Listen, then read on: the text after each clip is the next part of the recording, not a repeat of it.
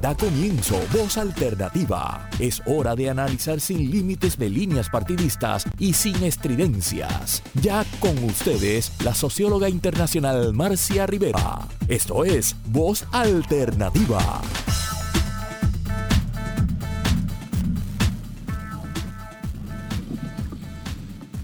Muy buenos días, amigas y amigos eh, de Voz Alternativa. Como siempre, este domingo, domingo feliz eh, con los programas que preparamos y que presentamos y todo lo que uno aprende y todo lo que uno quisiera comunicarle, ¿verdad?, al país y a quienes nos escuchan más allá de Puerto Rico, porque tenemos también una buena audiencia en la diáspora y tenemos audiencia en varios países de América Latina. Así que siempre es un, placer estar con ustedes eh, y este proceso de aprender para enseñar todas las semanas es fascinante. Bueno, hoy tenemos un programa eh, basado sobre todo, no estrictamente eh, solo por eso, en una reunión muy importante que se dio la semana pasada, eh, donde se reunió en la ciudad de Argentina la, la CELAC.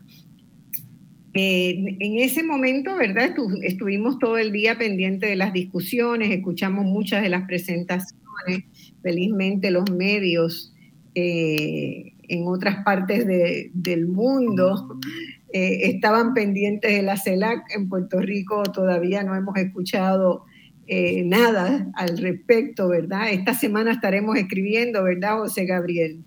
Yo, creo que hay que escribir. Ya Alejandro también escribió un artículo que se publicó en una revista digital, pero es importante que la gente en el país también sepa lo que está pasando en el resto del, mundo y en este caso especialmente de la región de América Latina y el Caribe.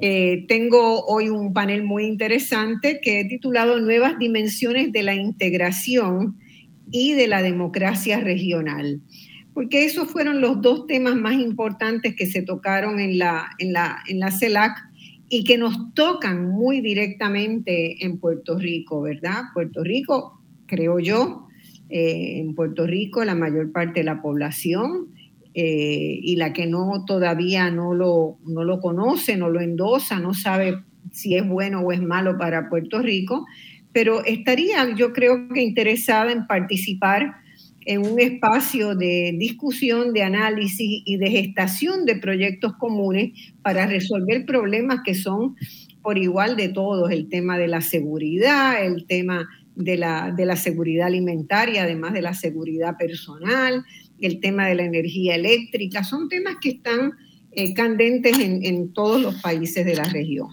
Así que me parece que el tema de la integración es un tema que a Puerto Rico debe debería interesarle más de lo que está demostrando, pero hay suficiente gente que le interesa como para valer la pena que empecemos a desgranarlo. Y el tema de la democracia regional, ¿para qué, para qué hablar, verdad? Es un tema también muy candente. Muchos de los países, incluyendo el nuestro, tienen serias crisis de gobernabilidad. Eh, la mayor parte de la población no vota, eh, este, gobernar es cada día más difícil, no hay procesos de concertación, entonces hay mucho que también tenemos que hablar y, conversar eh, ponderadamente sobre la democracia en toda nuestra región, desde el sur de América hasta el Caribe.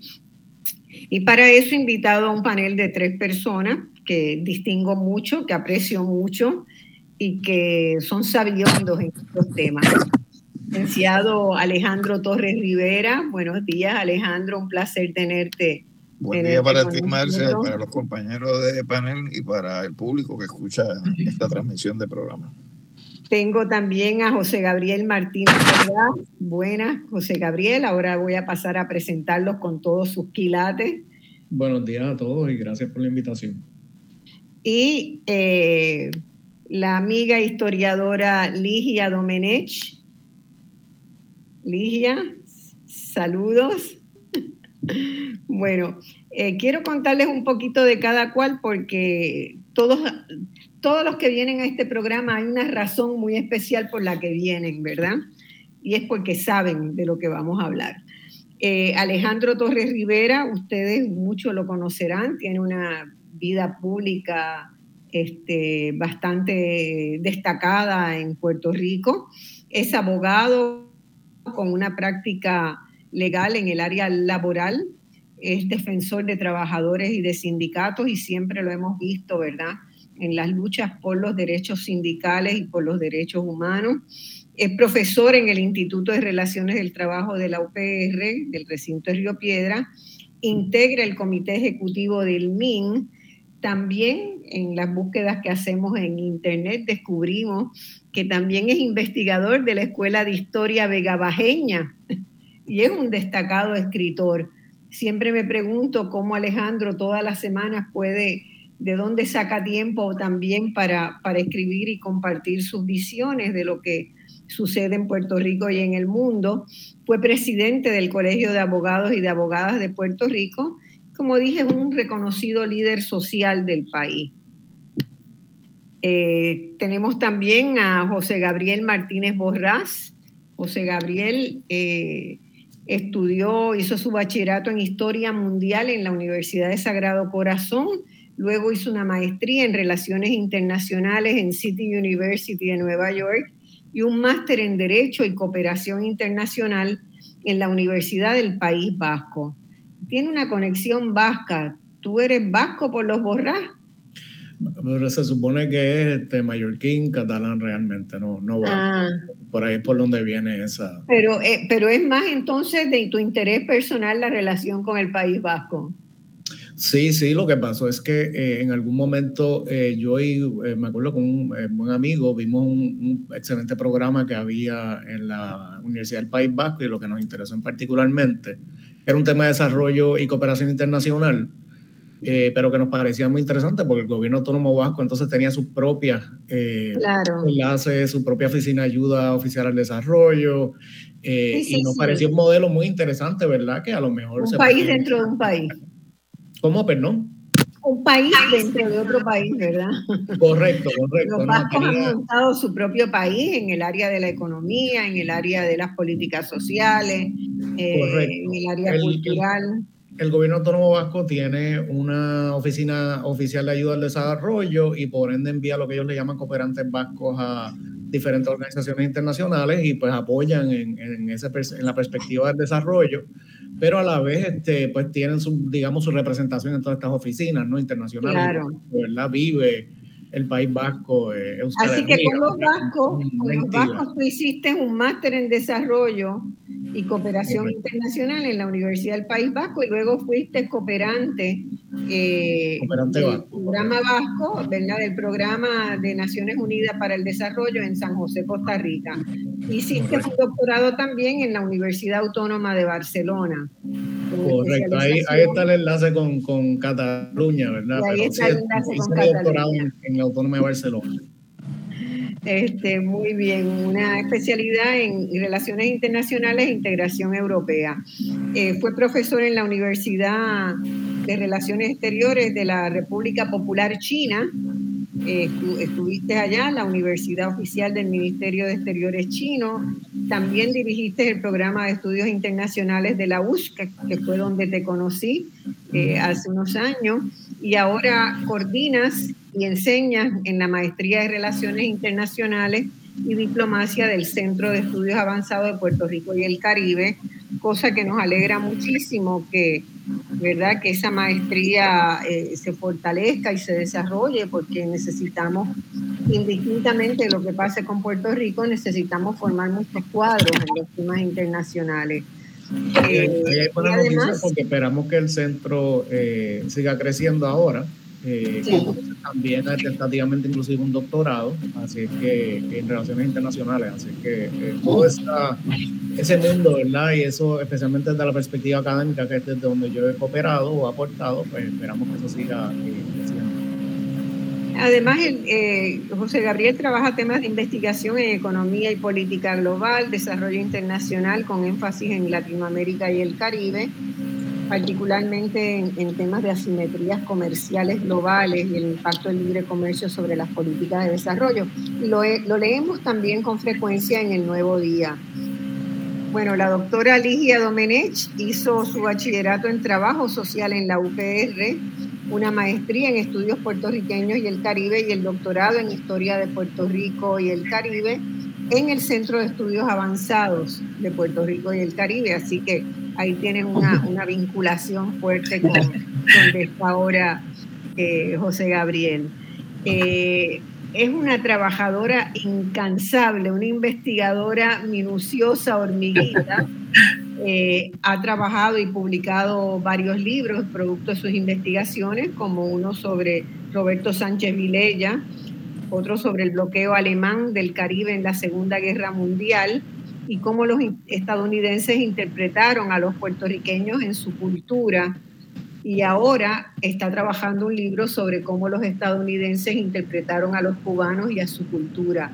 Yo he leído el manuscrito de cómo los estadounidenses interpretaron a Puerto Rico y su cultura después de, de la invasión.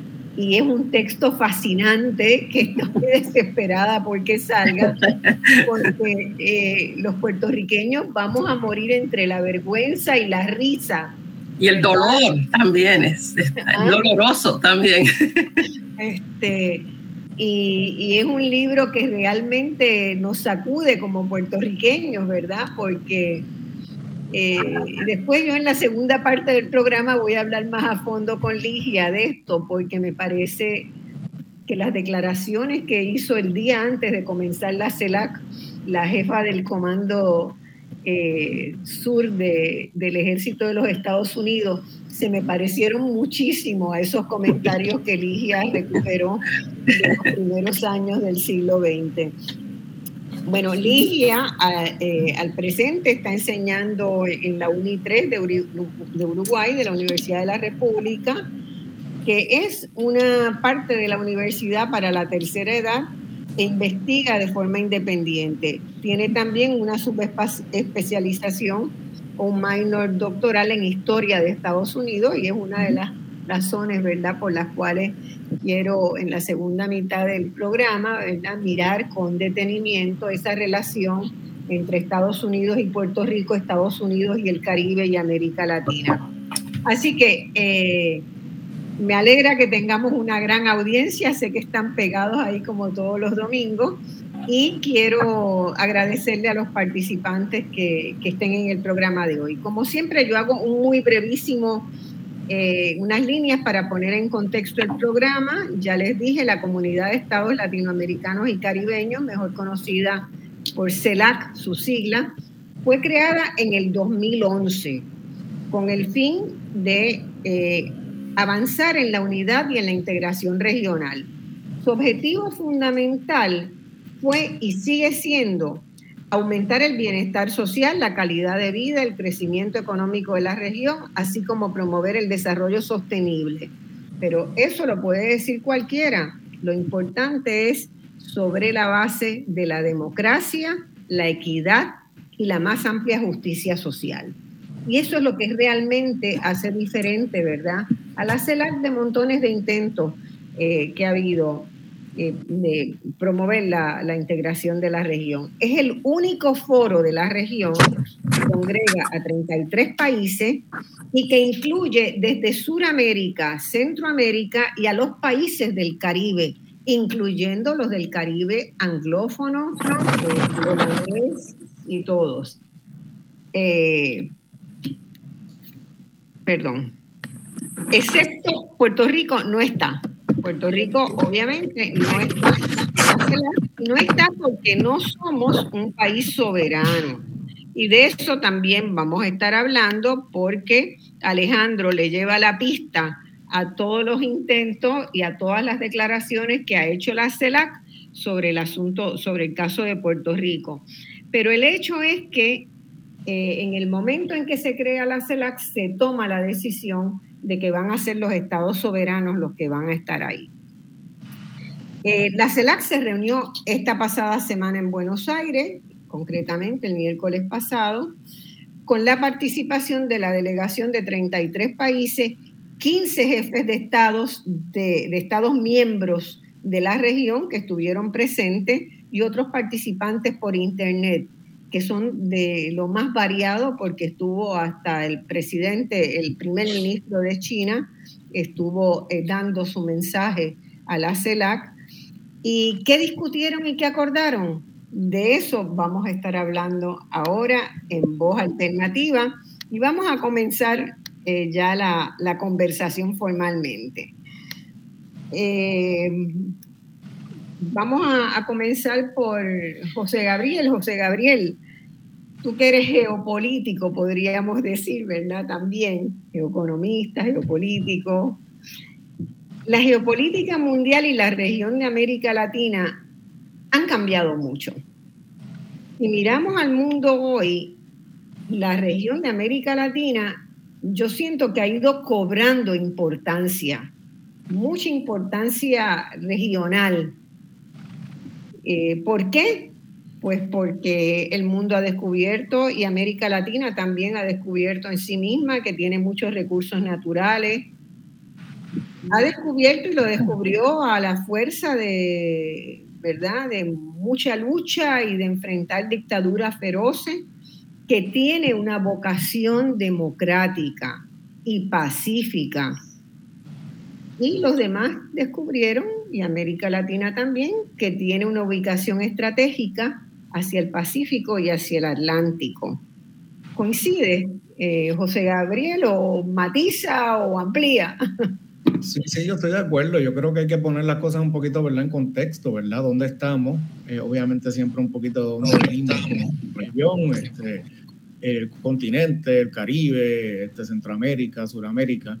Eh, y pues por lo menos de dónde, eh, por qué ese impulso de la CELAC, ¿verdad? Porque cualquiera diría que no existían otras organizaciones anteriores, y de ahí que yo creo que viene el impulso de la CELAC. uno tiene que pensar un poco... Eh, yo diría que un poco el mundo de la posguerra, ¿verdad? Después de la Segunda Guerra Mundial, eh, y lo que ese mundo eh, intentó construir, ¿verdad? Pero que se dio en un contexto de Guerra Fría. Y entonces se fueron, aunque ya tenía una anterioridad, se fue creando, se fue estableciendo la Organización de Estados Americanos, ¿verdad? Como esa organización, digamos, pues regional, ¿verdad? Ese foro donde venían entonces las naciones de todas las Américas, eh, en un contexto donde había una fuerte ideología, ¿verdad? Panamericana, por decirlo así.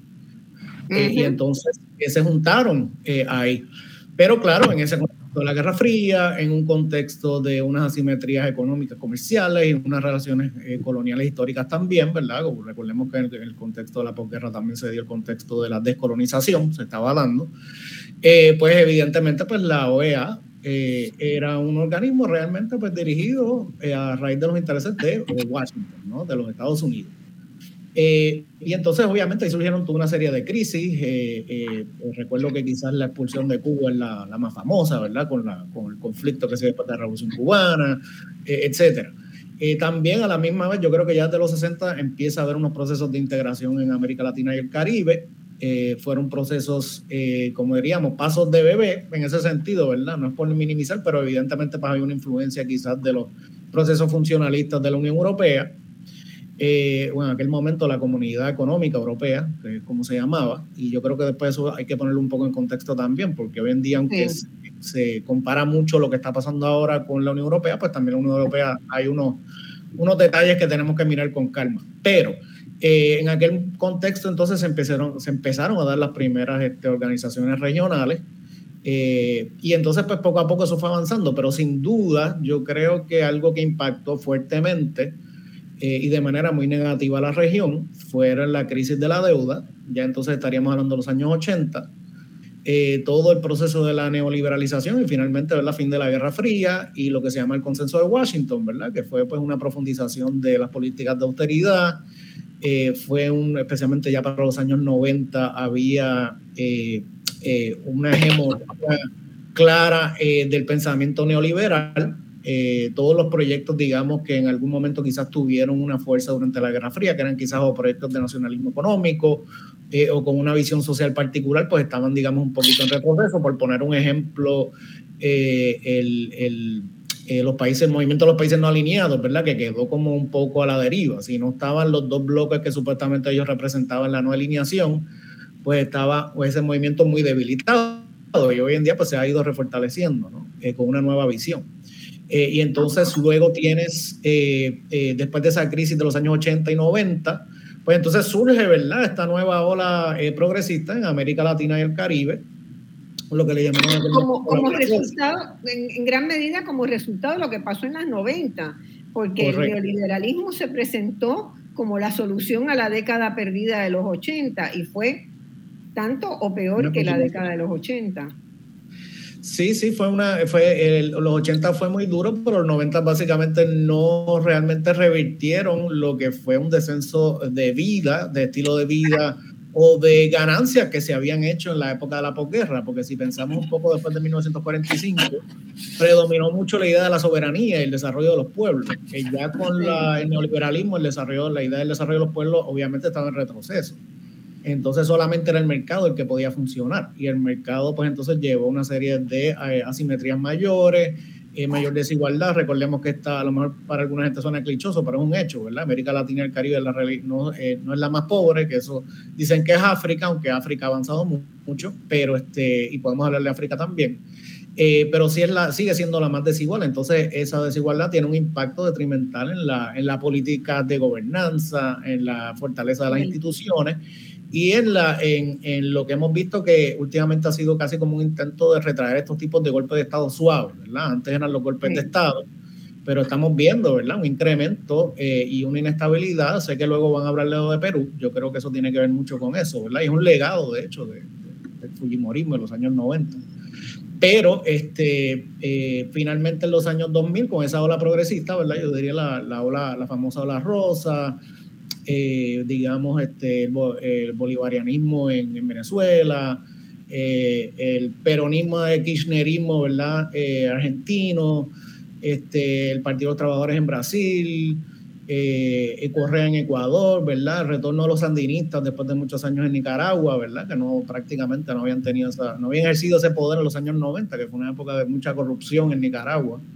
Eh, eh, y, pues obviamente la, eh, la, permanencia de la revolución cubana, ¿verdad? Entonces fueron dándole una nueva mirada a la política exterior, a la región, donde yo creo que empezaron a decidir cómo podíamos realmente llevar a cabo la integración, que los recursos naturales, como tú mencionas, Marcia, se conviertan entonces en, en recursos para el desarrollo de la región eh, había unos eh, instrumentos que se habían dado ¿verdad? con anterioridad, pues, por ejemplo, Mercosur, etcétera, para, para aumentar el comercio intrarregional. Eh, y entonces, pues claro, eso tuvo, yo creo que una vigencia. yo creo que viene la crisis del 2008, la crisis financiera en los Estados Unidos. Eso fue un hito de la economía política global. y entonces, yo creo que de ahí en adelante podemos empezar a mirar el reajuste, un reajuste muy grande que se empieza a dar a nivel global, porque entonces eh, si queremos mirar entonces lo que estaba pasando en otras regiones, empezamos a ver una política exterior, por ejemplo, de la República Popular China mucho más, eh, eh, digamos, más, no quiero llamarle expansionista, pero definitivamente que estaba creciendo en términos, porque la propuesta de China siempre ha sido esencialmente comercial, económica y de cooperación. Entonces ahí entra China en América Latina y el Caribe entra China pues muy grande también en África, los famosos, eh, el, ¿cómo es la nueva ruta de seda del siglo XXI? La franja y la ruta, que es como le llaman. Eh, y entonces eh, empezamos a ver pues una nueva dinámica geopolítica y llamémosle digamos una geopolítica económica nueva y entonces después de esa crisis de los 2008 entonces se funda la CELAC en el 2010-2011 eh, pero eh, el impulso duró eh, un poco, ¿verdad? Porque en ese momento, pues ya, a raíz, yo creo que a, raíz de la misma crisis financiera del 2008, una leve recesión global que se dio en ese momento, tenemos un repunte de la economía capitalista en algunos lugares, más que nada también por parte por el crecimiento chino eh, y digamos cierta recuperación en los Estados Unidos, que siempre se ha cuestionado qué implicó esa recuperación económica en los Estados Unidos hasta que llega entonces el fenómeno Trump y la pandemia, pero que en América Latina y el Caribe pues entonces eh, también vinieron una serie de gobiernos eh, más conservadores que pues trataron un poco de frenar ese intento de regionalización, por lo menos como se estaba tratando de hacer con la CELAC, con UNASUR, eh, y entonces ellos pretenden imponer pues otras otras organizaciones con otras eh, con otras miradas que no han sido muy exitosas tampoco y entonces ahora pues ha habido una nueva ola progresista que está dándole más auge a la CELAC yo creo que el año pasado la reunión fue en México y México tiene un papel muy importante en darle un empuje de nuevo, entonces pues tenemos, tenemos esta reunión que acaba de pasar ahora. Así que la pregunta yo creo que va a ser, eh, ¿cuán fuerte puede ser este nuevo auge? Para realmente llevar a cabo eh, algunos procesos de integración eh, y entender también el, el, rebalanceo, ¿verdad? Por llamarlo así, de lo que está pasando a nivel internacional, ¿verdad? No hemos entrado todavía en el impacto quizás de la crisis del conflicto de Ucrania y Rusia, que yo creo que eso evidentemente está teniendo un impacto gigantesco, ¿verdad? Eh, y eso es lo más que yo estaba estudiando este año, porque estamos haciendo ahora un volumen con varios autores sobre, aquí en Puerto Rico sobre, sobre ese conflicto. Pero bueno, yo creo que es un balance general, ¿verdad? De cómo es... Claro. Quiero preguntarle a Alejandro, que ha seguido el tema de la CELAC y lo ha seguido con un interés desde Puerto Rico, ¿verdad? Este, eh, ¿Qué perspectivas le estás viendo a la CELAC, Alejandro? Mira, Marcia, para mí la CELAC es una respuesta eh, de América Latina a las políticas injerencistas de los Estados Unidos eh, utilizando como vehículo, vehículo la Organización de Estados Americanos. Pero también veo la CELAC eh, desde una aspiración quizás modelada por lo que es hoy eh, la Unión Europea desde el punto de vista de integración. Integración no tanto en lo político, porque hay una diversidad de modelos que concurren en América Latina, desde la variable socialista de Cuba, la variable socialista de Bolivia, los gobiernos progresistas que no necesariamente son socialistas, como es el caso de la misma Venezuela, porque Venezuela sigue siendo una estructura económica fundamentalmente capitalista, y lo mismo podríamos hablar eh, en términos de Brasil, eh, que son fuerzas, gobiernos eh, progresistas, aunque mantienen pues, distintos modelos en, en, el sistema económico. Sabemos que el capitalismo no es uniforme, no es un monolito, como tampoco el socialismo es un monolito, sino que dentro de esos acercamientos eh, existen y coexisten distintas variables eh, en su desarrollo. Entonces, en ese sentido, pues esa integración política no la veo como que es el horizonte a corto ni mediano plazo de la CELAC, pero sí eh, una integración mm, en, alguna medida económica, eh, social, eh, de distribución de riqueza, de mejoramiento de las clases más oprimidas, pero sobre todo de reivindicar el principio de la no injerencia y las soberanías nacionales. Entonces, en ese sentido, así es como yo veo la CELAC y creo que la reincorporación de lleno en estos momentos del Partido de los Trabajadores de Brasil, con Lula en la presidencia de Brasil, como también eh, la aportación que se puede estar dando incluso desde Chile, eh, con su presidente, y desde eh, Colombia, con, con, Petro, ¿no? son, son elementos que ayudan a pensar que a corto plazo sí va a haber un fortalecimiento de la CELAC en el contexto regional. Y creo que es importante que quien asume la presidencia pro tempore ahora de CELAC es del Caribe anglófono, que es la primera vez que se da ese elemento dentro de lo que es la corta historia de desarrollo que tiene eh, la CELAC. Así que sí, sí creo que, eh, en el plano inmediato pues hay buenos, buenos rumbos para la CELAC desde la perspectiva de su fortalecimiento. Bueno, tenemos que ir a una pausa ahora, vamos a volver eh, de inmediato y cuando volvamos, eh, yo quiero eh, comentar un poquito lo que fue algunas de las presencias más destacadas, que, que las comentemos, ¿verdad?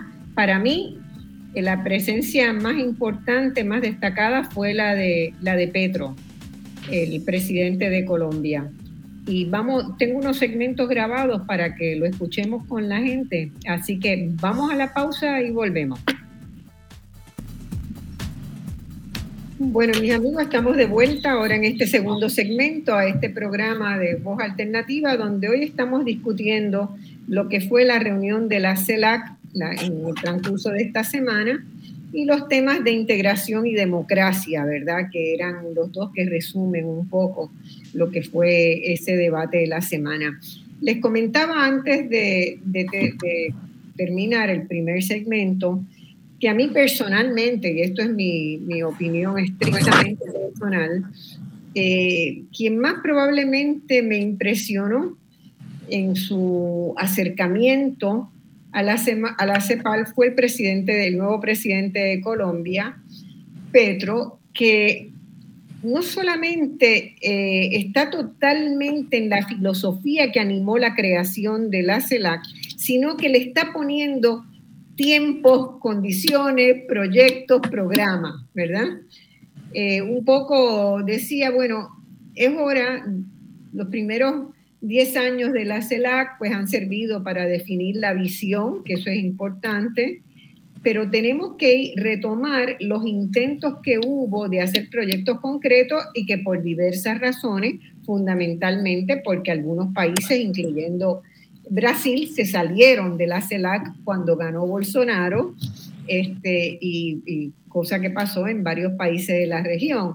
Entonces, eh, fue como aterricemos a ti, aterricemos, bajemos el discurso a programas y proyectos concretos. Y llevó su listita de programas y proyectos con cinco puntos bien importantes. Y yo quisiera que escucháramos un poquito nada más, dos segmentitos que vamos a tener. Vamos a pasar primero, primero uno, eh, donde él, él pone el acento en el tema de la seguridad, ¿verdad? ¿Qué es la seguridad de los países? ¿Por qué tenemos que apuntalar la seguridad alimentaria, la seguridad personal en todo sentido? para caminar hacia la paz y hacia la democracia. Vamos a escuchar a, a Petro. Si hablamos de seguridad, el mayor riesgo a la seguridad de la vida humana en el mundo se llama crisis climática. Tiene un origen que la ciencia grita y que los políticos y líderes no podemos esconder a pesar de los intereses que cada nación, públicos o privados, tenga. La crisis climática tiene el potencial de acabar con la especie humana en cuestión de apenas dos siglos. Y con la mayoría de las especies grandes del mundo en décadas, empezando por las del mar. Es la vida la que está en riesgo toda la palabra que se ha inventado el español para definir esa nueva realidad de una extinción de la vida es el omnicidio, porque lo produce el ser humano, pero no todos los seres humanos al mismo tiempo. Es el consumo y la producción de petróleo, carbón y gas, al ser utilizado por el capitalismo fósil en su acumulación ampliada de ganancias, lo que puede matar la humanidad. Eso dice la ciencia. Esa crisis que no es asumida hoy por este capitalismo de los últimos 30 años que algunos denominan neoliberal, no puede asumirla. Puede llevar a la extinción de la humanidad. Habría la posibilidad de que una especie de nueva fase del capitalismo, si es posible, que lograra aceptar la planificación a escala mundial de la transición por parte de poderes públicos que aceptara acabar los paraísos fiscales, que aceptara cambiar en el sistema financiero mundial deuda por acción climática, entre otras de las realidades como desvalorizar por completo el capital fósil, cosa que puede ser una ilusión, quizá ya no lo puede hacer el capital en el mundo. Dejo ese interrogante, pues la única forma de superar la crisis en América Latina tenemos unas cartas geopolíticas de inmenso poder para hablar si hablamos juntos. Uno, la selva amazónica. Claro, con Bolsonaro no podía hablar de este tema. Fue terrible ver en la COP27 el stand de Colombia lleno de gente y el stand de Brasil al frente vacío porque Colombia estaba hablando de salvar la selva amazónica y Brasil no. Ese hecho nos mostró la importancia que tiene el tema si nos juntamos. Salvar la selva amazónica es el tercer, tercer pilar de una agenda de salida de la crisis climática para la humanidad. Con recursos propios y no propios podemos hacerlo. Es una carta geopolítica, es que en nuestras manos está una de las posibilidades de vida de la humanidad en territorio latinoamericano. No es maleza, es la realidad, es la vida. Aún si salváramos, si reforestáramos todo el planeta hasta su último metro cuadrado, aún así la crisis climática puede matar a la humanidad porque su única salida no es más sino disminuir a cero el consumo de petróleo y carbón, es decir, desvalorizar por completo el capital fósil que ha sido el capital en los últimos dos siglos y medio. Tamaña tarea, obviamente, implica un cambio real de la situación del poder y de la economía del mundo, pero aquí hay una solución parcial e importante, la selva amazónica. Dos, he propuesto que la integración en materia de redes de energía eléctrica, que pudiera juntar desde el sur de la Patagonia hasta el Alaska, en una red poderosa de la cual ya la mayor parte está construida y solo quedan unos tramos como el de Colombia y Panamá y otros por lograr. Si esa red tuviera fuentes de energías limpias, los vientos del sur y los vientos del norte de Sudamérica, el sol de los desiertos del norte de Chile, el agua poderosa de nuestra América del Sur, desde las cataratas de Iguazú y otras, los soles que caen todos los días en la altillanura colombo-venezolana y en la Guajira, la geotermia que por todos los Andes en Sudamérica y Centroamérica podría brindar fuentes de energías limpias, el norte de México, etcétera, podrían dar tanta energía limpia porque Suramérica es la región con mayor potencial de energías limpias del mundo. Segunda carta geopolítica de poder, si nos unimos, podría otorgar tanta energía a esa red eléctrica que no solamente tendríamos seguridad, no solamente seríamos excedentarios en la generación de energías limpias para nuestras propias sociedades, para las que tienen por razones geográficas déficits, sino que podríamos... Muy bien. Bueno, ¿qué les parece esta, esta conmovedora sacudida de, Gustavo Petro? No sé, Gabriel. A mí me encantó, yo la, yo la escuché. Eh, me parece que la elocuencia, ¿verdad? Con, la, con Petro habla. Eh, y así como hay una cosa que es cuando se, junta, ¿verdad? Una visión con la posibilidad real, con proyectos concretos reales. Entonces, tanto él como Boric, eh, varios de los, de los participantes en la, de los mensajes que dieron en esa plenaria de presidentes, pues fue, fueron llamadas de atención muy fuertes llamadas de atención muy fuertes sobre lo que estamos haciendo mal y lo que se podría estar haciendo bien en beneficio de todo el mundo. Eh, pero la sacudida de Petro, amparándose en los últimos informes, los informes que salieron hace apenas, ¿cuánto? Dos, un mes y medio, dos meses, de, de la COP7, este, de la reunión de cambio climático que se celebró en Egipto, sobre los cuales hicimos una serie de programas especiales para Puerto Rico, con muchos puertorriqueños que habían ido, fue eh, eh, la ciencia es clarísima. Si seguimos abusando del planeta, no va a ser viable la existencia humana. Por eso los capitales están buscando dónde vivir. Por eso las exploraciones ahora para ver si en Marte puede haber vida, porque el planeta ya lo, lo tenemos eh, muy mal. Entonces me pareció que un político, rara, yo nunca había escuchado a un político hablar en esos términos, ¿verdad? yo creo, que fue, esta CELAC fue muy empoderante para todos los que, para todos los latinoamericanos, diría yo porque eh, se, puso el énfasis en, trabajar unidos también. Y el, hecho de que se juntara después de tanto tiempo Lula, un hombre como Petro, son gente que, Bori, que, que, está en la, misma, en la misma onda. Y yo creo que nos dio una gran esperanza de trabajar unidos en, esas, en esa dirección, en la dirección de la autosuficiencia eh, de, de energías de renovables y creo que, que, la chispa se encendió. Tengo esa sensación, no sé. ¿Tú tienes esa sensación, Alejandro?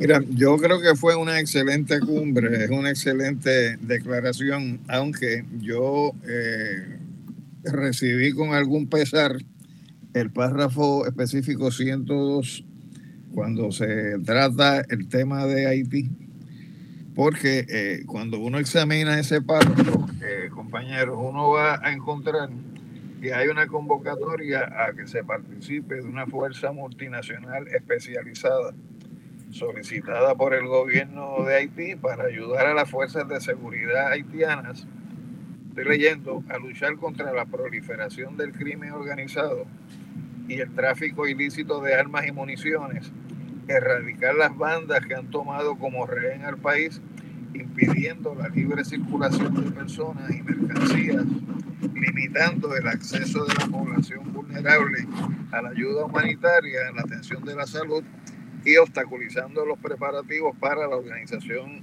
de elecciones libres, transparentes e inclusivas.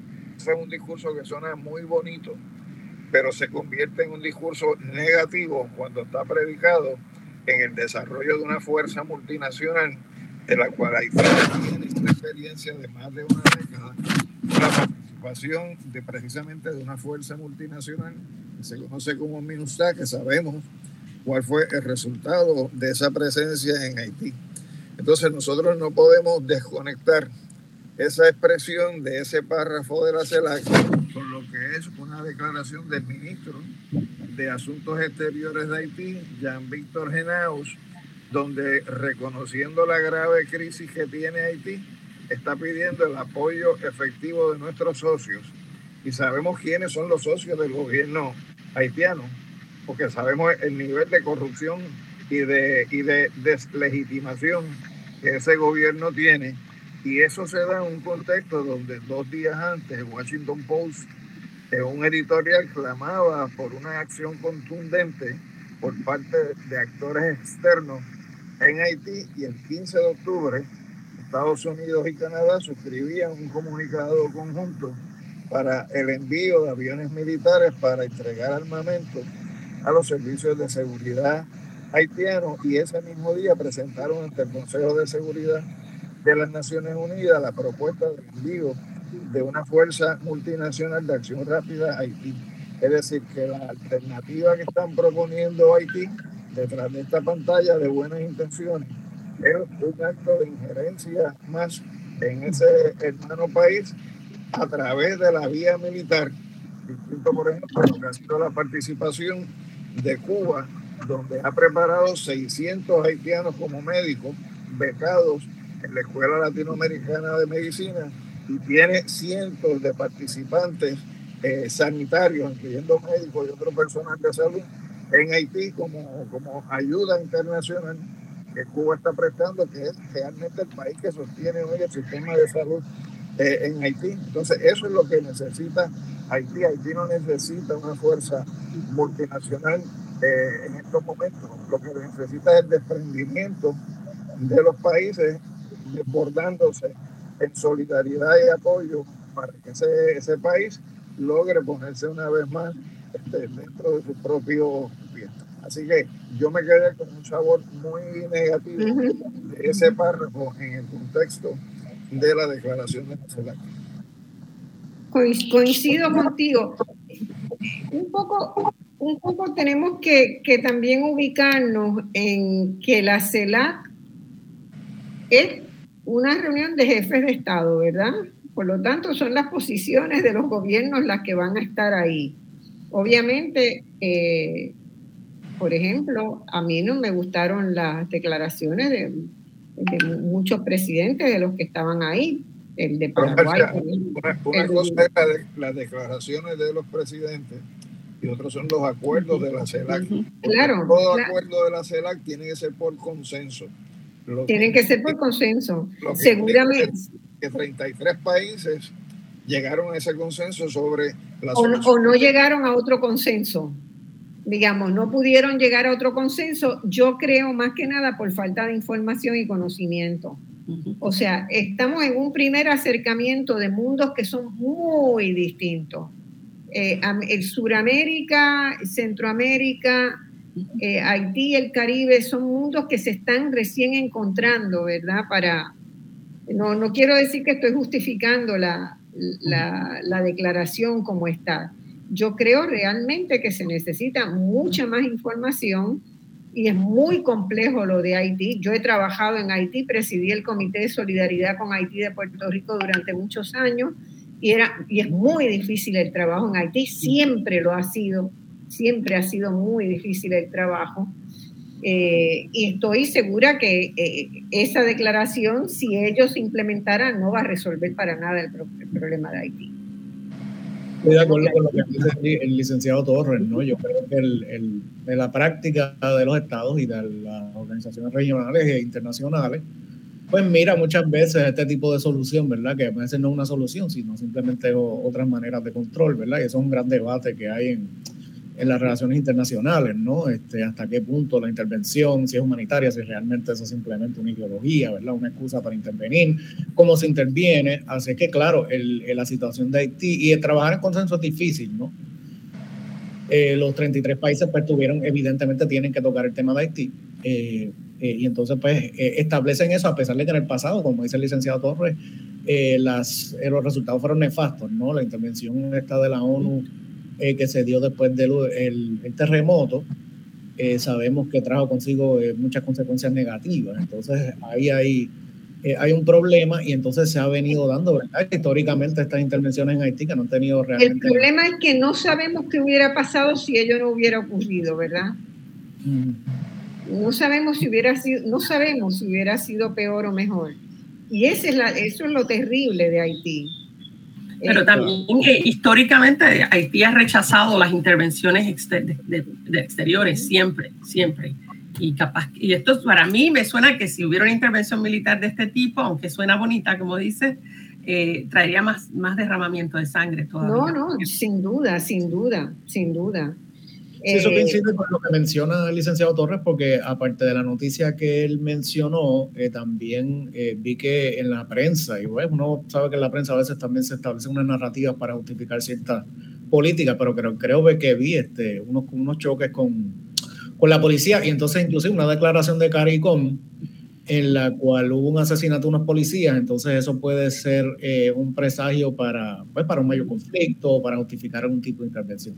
Así que es un momento muy delicado, digo, igual si vamos a la situación en Perú, ¿verdad? Este, que es otro eh, conflicto que se ha dado a raíz del golpe de Estado y que sé que hay alrededor de, de, hablan de más de 60 muertos, ¿verdad? En relación a la destitución de, de Pedro Castillo y todo ese, ese rollo que, que, les voy a dar espacio para que lo continúen profundizando, ¿no? Pero que definitivamente son los retos, esos son los retos que tiene la región y este... Incluso, incluso en lo de Perú no había posiciones eh, idénticas entre los otros este, presidentes, había matices bastante considerables, ¿verdad? Bastante importantes. Sí. Sí, es, cierto. Y yo vi en la, de, la declaración de la, de la canciller peruana, ¿verdad? Porque pues, no estaba la presidenta interina. Eh, y ella pues inmediatamente pues abogó a la no intervención, ¿verdad? Es bien interesante que, que en ese caso quizás cuál es la diferencia entonces en eh, cómo se llevó un consenso en relación a Haití y quizás cuál, eh, cuál fue el caso entonces en relación con, con Perú, ¿no? Este, así que sí, eh, de, en relación al discurso de Petro, pues me pareció este genial.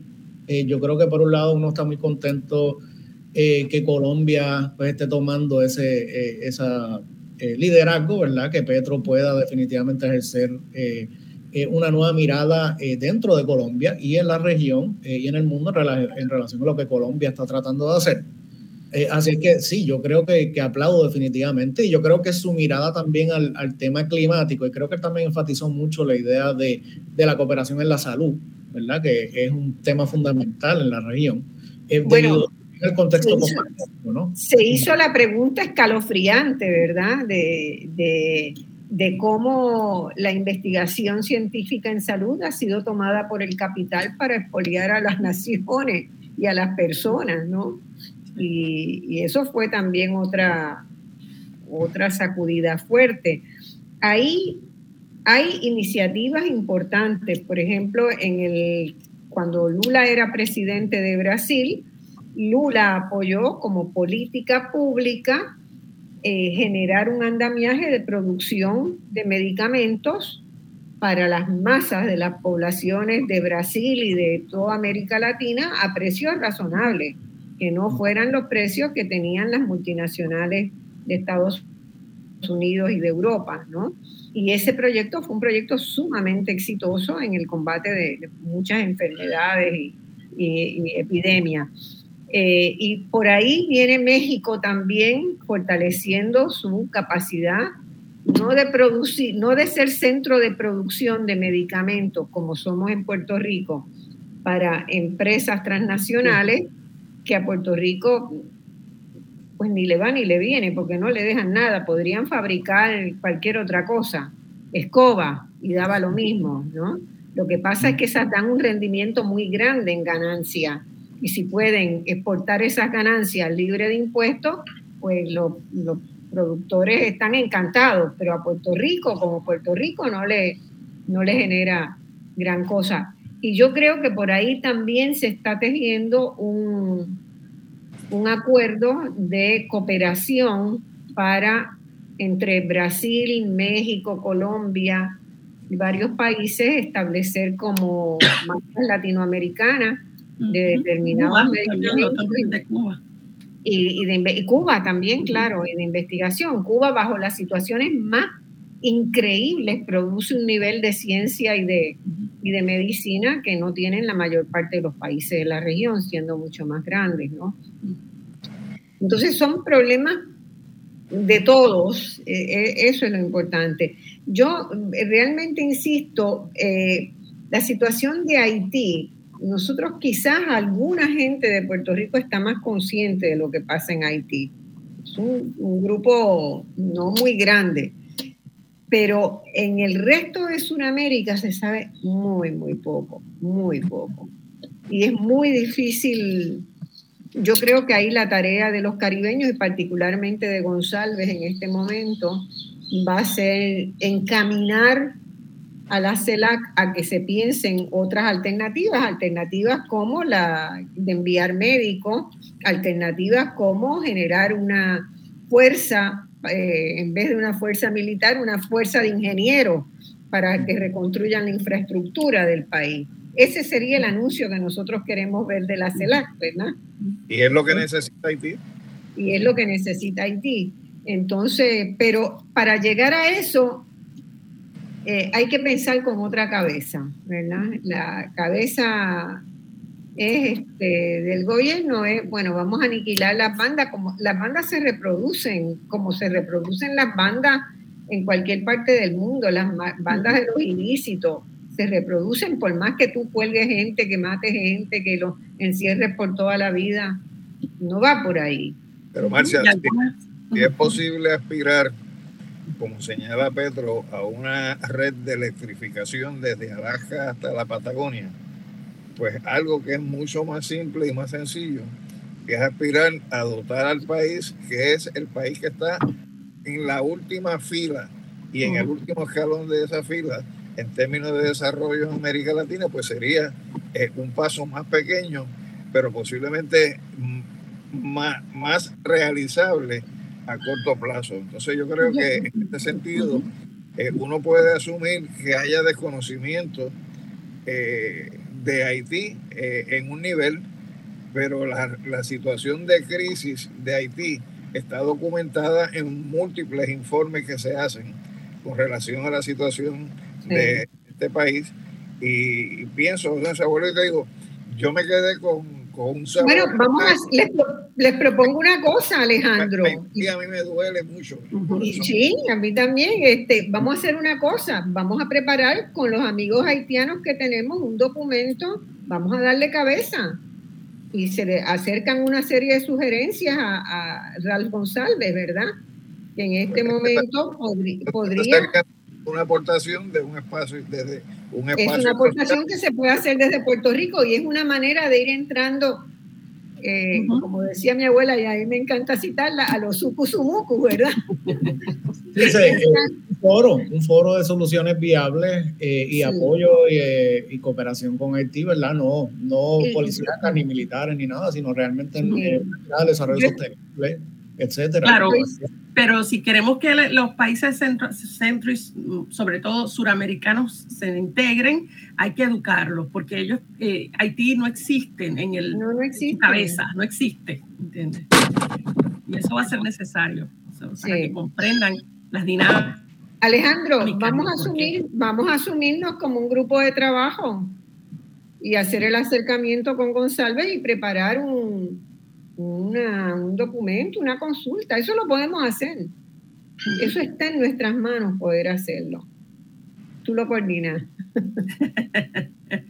Alejandro. Este, pero, sí, es preocupante. Pero fíjense la información que, que se tiene acá. Bueno, fracasó la posibilidad de que internamente puedan resolver el problema. Llevan no sé cuántas décadas con el mismo problema. Fracasó la oportunidad de que Naciones Unidas pudiera ayudar. Totalmente. ¿Quién nos queda? Una fuerza militar. Eso es un, un pensamiento lógico infantilista.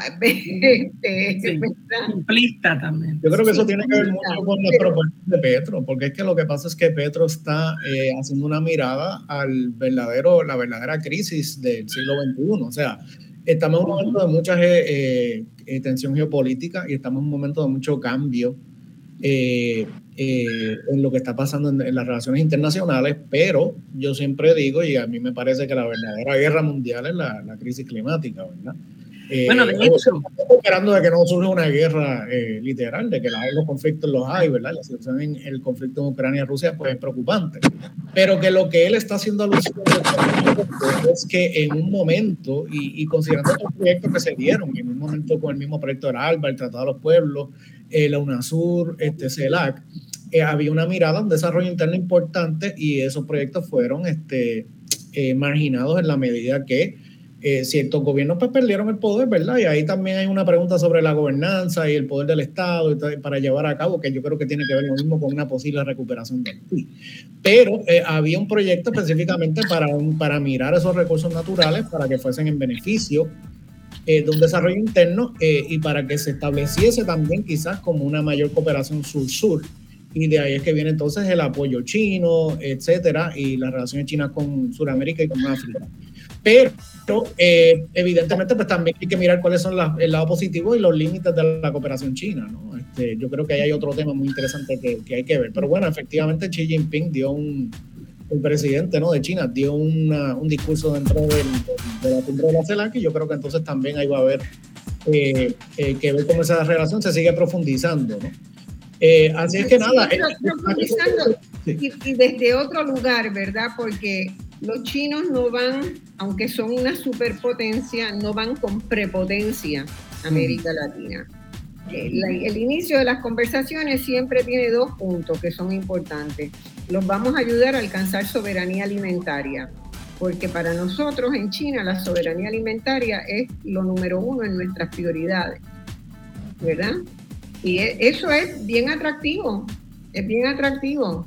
No van con el discurso de la Richardson, de que nos vamos a quedar con las cosas, vamos a quedarlas nosotros. Este, el discurso un discurso de cooperación y, ganar, ganar, que era un discurso que, el liberalismo presentó por mucho tiempo a través del libre comercio, pero el libre comercio pues, ha tenido, ¿verdad? Un, no era tan libre. Es desigual entre los pueblos que obviamente no tienen el mismo nivel de desarrollo. Entonces yo creo que eso traería también al tema del sur, ¿verdad? La posible moneda, porque unos días antes de que comenzase la cumbre se reunió Lula con con Alberto Fernández. Entonces empezaron a discutir la, la posibilidad de ya ver eh, entre Argentina y Brasil eh, cómo comenzar con una moneda común, ¿verdad? Una eh, moneda común no exclusiva. Correcto. O sea, una moneda para comerciar. Correcto, ¿verdad?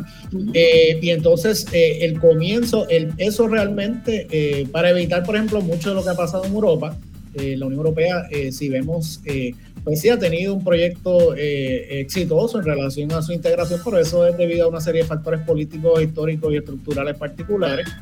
eh, y la, el éxito de lo que fue la Comunidad Económica Europea eh, en un momento que se debió un poquito a la cooperación al desarrollo entre esos países para evitar otro conflicto eh, armado, pues también... Tengo, tengo, un problema muy serio. Tengo la pausa encima. ¿Se podrían quedar ustedes? Claro, claro. Seguimos hablando. Bueno, vamos a la pausa y volvemos en un minuto.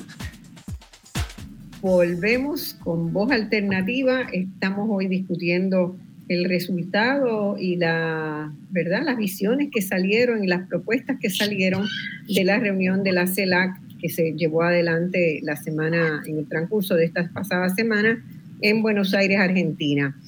Eh, Alejandro, tú estabas ahí a punto de tomar la... Sí, son, son, son dos pequeños detalles, Marcia, con relación a Haití, que tú dices que no se tiene suficiente conocimiento. Uno de los países con mayor conocimiento sobre Haití es su vecina República Dominicana, donde por ejemplo hay sobre 600 mil haitianos o descendientes de haitianos en el territorio. ¿Ah?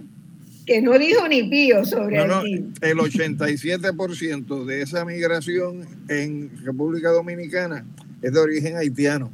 Y ha sido un país que incluso ha emitido decisiones por parte de su Tribunal Constitucional privándole de nacionalidad a personas hijas de inmigrantes no legales, pero nacidas en el territorio dominicano, negándole la nacionalidad dominicana.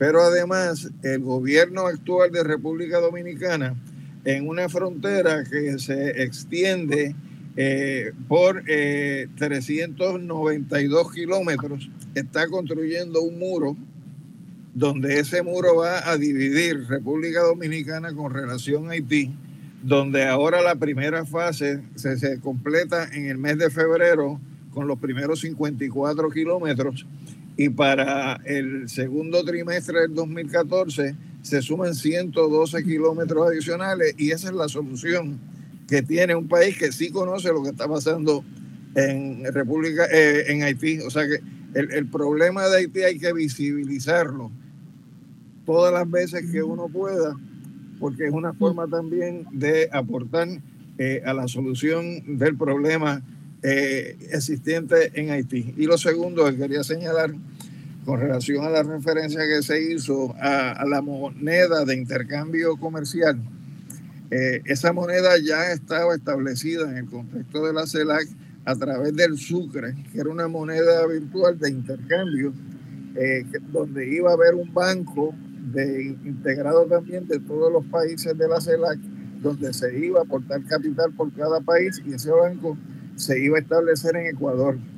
Pero cuando vino el gobierno de Lenin Moreno, eso se fue a pique, eh, al sustituir a Correa y finalmente la sede donde iba a estar el banco eh, eh, de Sucre, que, era en la ciudad de Sucre precisamente, terminaron privatizándolo y vendiéndolo como parte de la política neoliberal del gobierno de, de Lenin Moreno.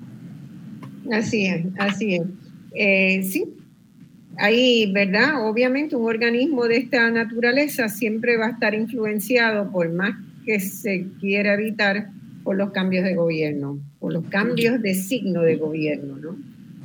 Eh, y, eso tiene, tiene un impacto importante. En este momento, pues da la coyuntura, hay una buena coyuntura para poder empezar a adelantar algunas cosas. Y la, y la ventaja que tiene, ¿verdad? A mí me parece el esfuerzo que ha hecho la CELAC por acercar al Caribe al sur, a Centro y Suramérica, es loable. Es muy importante porque hasta ahora todos los, las agrupaciones regionales son subregionales. No hay ningún organismo que, ¿verdad? que aspire a integrar realmente a la región. Y, y eso pues tiene, tiene su valor aunque cuesta. Lidia ha estado, Lidia ha estado trabajando también con las comunidades migrantes caribeñas en, Uruguay y, tiene constancia de primera mano del desconocimiento total que hay en el Uruguay como país receptor de una enorme migración de dominicanos, de cubanos, de venezolanos, enorme. Estamos hablando de eh, casi 100 mil por año entre, entre, los tres países. y el enorme desconocimiento que hay acá, pero como país receptor y por la historia de Uruguay, Uruguay no tiende a ser un país que discrimina. No. Entonces, ¿verdad? Se ha podido y han sido receptivos, humanamente receptivos, el gobierno, por ejemplo, en facilitarle todo lo que tiene que ver con permisos de trabajo.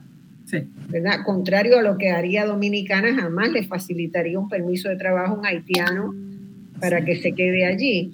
Acá se les ha facilitado el permiso de trabajo y no es que el país esté en cero desempleo, pero se hacen como acomodos razonables en materia de internacional cuando hay una evaluación eh, este, ¿verdad? que sugiere a cambio, pues ha habido, eh, eh, digamos, también una alta valoración de las destrezas con las que vienen venezolanos y cubanos a desempeñarse acá, eh, por parte de la población uruguaya. ¿Te parece, verdad? También tienen un poco más de conocimiento sobre Venezuela, definitivo, porque es suramericano, y un poquito más sobre Cuba, pero cuando hablamos de Dominicana, Haití, Puerto Rico, nada es mínimo el conocimiento. Y pero hay, hay un interés, lo que no hay es que se junten el interés con, las fuentes de información. Sí. hay que educar a las dos puntas, ¿no? hay, que, hay que hacer, las relaciones internacionales no se dan en un vacío, se dan también a raíz de, de, los pedidos de los pueblos, ¿verdad? Y esos pedidos tienen en, obvio, eh, quería decir también, en la reunión de la CELAC también hubo un encuentro de, que se llamó la CELAC Social, que fue un encuentro como de 500 organizaciones de la sociedad civil de, de todos los países de la región. Ahí no está en la declaración, no hay una llamada particular a Haití, tampoco, o sea, tampoco de los pueblos de la región ha emanado el llamado hacia Haití, así que vamos a hacerlo, vamos a hacerlo desde Puerto Rico solidariamente. Y creo que, que, tiene muchas posibilidades de estar informado a que se piensen otras alternativas. ¿verdad? Además, esa fuerza militar no va a cuajar, lo sabemos. La región, por un lado, dice ser una región de paz y de que quiere resolver todas las cosas democráticamente. A la hora de la verdad, eso no va a pasar. Yo no, no, yo no le temo a ese evento de que no va a pasar, le temo a quien ha organizado las intervenciones, dije a nombre de eh, la comunidad de Estados americanos, que ha sido Estados Unidos. Sí, sí. Y lo primero que les toca es destruir para después ir a reconstruir. y hacer dinero en el proceso. Porque es un negocio, intervenir es un negocio. Sí. y mientras haya negocio, pues se, interviene. Así que yo creo que eso es algo que, ciertamente podemos, podemos ponerlo en la agenda y, acá entre el, profesor coordinador de la maestría podemos poner a un par de personas también interesados a, trabajar en el tema y a pensar las áreas. Yo, a mí se me ocurre inmediatamente el área de infraestructura, sin duda el área de el tema, ecológico, porque tienen un serio problema de deforestación de hace décadas.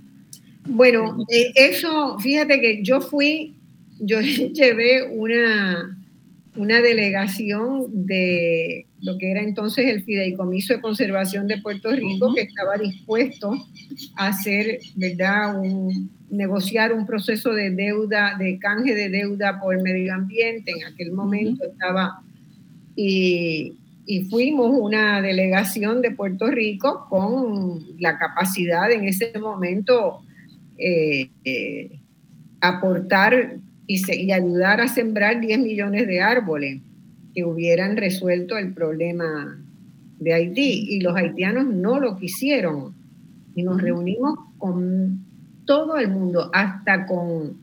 Lo, lo último que nos reunimos fue con una serie de sacerdotes haitianos este, y de, todas las religiones. ¿Y cuál era, el cuál era el problema? Que en la religiosidad popular haitiana, los árboles de rápido crecimiento, que es lo que Haití necesita científicamente hablando para detener este, el deterioro del medio ambiente, pues no se valoran y como no se valoran se pueden cortar para hacer fuego, para, para usarlos como Porque no tienen electricidad también. Porque no tienen electricidad. este, o para, cuando más, para hacer este, artesanía. Teníamos, ellos sugerían que si queríamos de verdad hacer un apoyo, lo hiciéramos en, en árboles de lento crecimiento, árboles que tardaban 20 años en realmente aguantar la tierra, porque los árboles sagrados son los de lento crecimiento y esos no los cortan. Entonces son cosas muy complejas, ¿verdad? Son, son este, las relaciones internacionales y la cooperación se encuentran con situaciones como esa. No se pudo, no pudimos llegar a un acuerdo para, para hacer el proyecto de... Yo creo que sí, ahí hay un, un tema con el modelo de desarrollo, ¿no? Eh, por mucho tiempo eh, se ha tratado de eh, solucionar, digamos, ¿verdad? Entre comillas, el problema de Haití mirando pues a su mano de obra barata, a la posibilidad de que en las escalas de desarrollo estaba en un momento en que podían ir a, producir bienes de bajo valor añadido, ¿verdad? Y ese es el viejo sí. desarrollo, ¿verdad? De que tú estás en unas escalas particulares, cuando realmente mucho de eso ya está eh, pasado, porque en ese sentido hay otras concepciones diferentes del desarrollo, y no se habla solamente de desarrollo sostenible, sino también de, regeneración, ¿verdad? Que es el problema de Haití. Haití necesita un plan de regeneración eh, total eh, ambiental. y entonces, con parte de ese modelo de producir bienes de bajo valor añadido, pues por lo general tenía un capital este, norteamericano que trató entonces de, eh, no sé, ir a producir este, diferentes piezas de ropa, los textiles. Ese, entonces tiene una competencia muy grande eh, de otros lugares. Se supone que había una dinámica en un momento con República Dominicana en relación a, a la posibilidad de, de, producir en conjunto y cómo se integraron, por ejemplo, al Derek CAFTA, que es uno de los, eh, de los temas que yo más este, he estudiado. y en ese sentido, pues había, ¿verdad? Esa, esa promesa de que a través de estos enlaces y el libre comercio que se estaba dando, pues eso iba a ayudar. Pero bueno, la inestabilidad política e inestabilidad económica, pues no le dieron paso a, ese, esos eh, programas de desarrollo, ¿verdad? Por llamarlos así. Entonces, eh, en conjunto con los desastres naturales, el terremoto, etcétera, pues, eh, y obviamente el problema de la migración, ¿verdad? Este, la gente migra pues por el mismo desastre natural y entonces el país pues vive de remesas y entonces eso se convierte también en una especie de dependencia.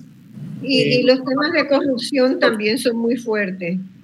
Los temas de corrupción, los temas de corrupción, ¿verdad? La ayuda que se recibió después de los terremotos eh, se desapareció. Y no, ¿sabes? no hay transparencia en el manejo, ni por parte de los, no se sabe quién se lo, o sea, seguramente las propias fundaciones que circularon dinero, circularon a manos de personas que no eran las, las adecuadas, las, las óptimas, ¿verdad? Se lo llevaron los consultores intermediarios. Pero, o sea, se convierte en todo una máquina de corrupción. No hay institucionalización. Por aquí, sale por allá, ¿no? Eso, eso es lo que eso es lo que, lo que representaron. Así que, pero yo creo que pensémoslo, pensémoslo y, y ayudemos de verdad ahí a, a preparar a sugerirle a la CELAC que haga otro tipo de, acercamiento. Bueno, tengo que pasar a otros temas porque no me, no me da el tiempo sino para discutirlo. Yo sé que Alejandro tenía una reunión urgente ahora, así que te quiero excusar y agradecer este, mucho tu participación y sabes que esta es tu casa, siempre. muchas gracias y que tengan buen día los compañeros. Y asumes la, asumes la participación en este grupo de, de Haití, ¿verdad? Sí, por Haití, sí.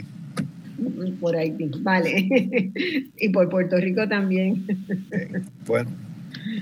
Bueno, este, vamos, a, vamos a seguir porque me, tengo dos o tres cosas sin las cuales no quiero terminar este, este programa, ¿verdad? Eh,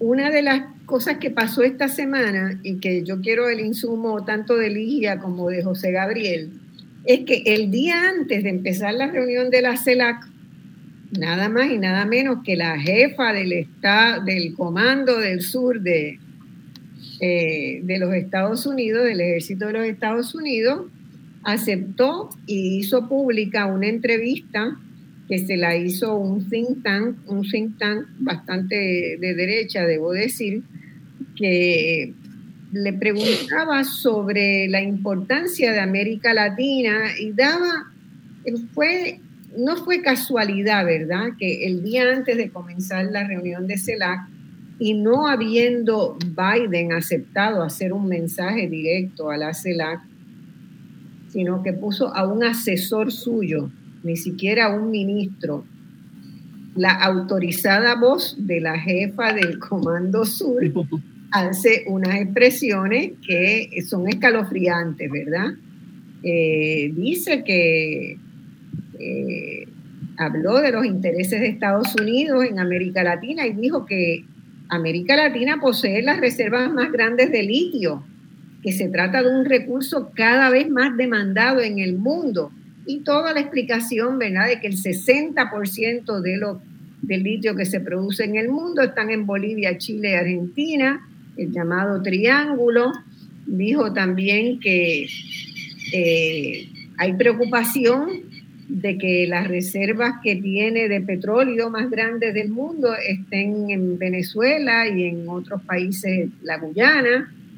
Pues Estados Unidos tiene preocupación por eso, porque el dominio del litio, el dominio del petróleo en manos latinoamericanas, el mundo puede correr problemas. Eh, el oro, el oro también está, hay control de los yacimientos de oro por parte de la región de América Latina.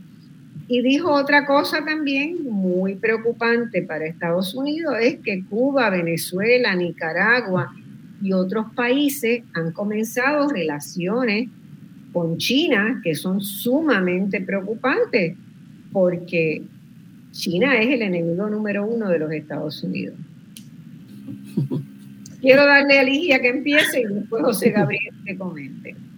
Bueno, específicamente quieres que hablemos sobre lo que ella dijo, específicamente. Bueno, eh, esa mirada, yo lo que quiero es ver esa mirada, ¿por qué Estados Unidos, ah, okay. Desde cuándo Estados Unidos está pensando que el patio trasero de Estados Unidos es todo el continente, ¿verdad? Desde el Caribe hasta la Patagonia.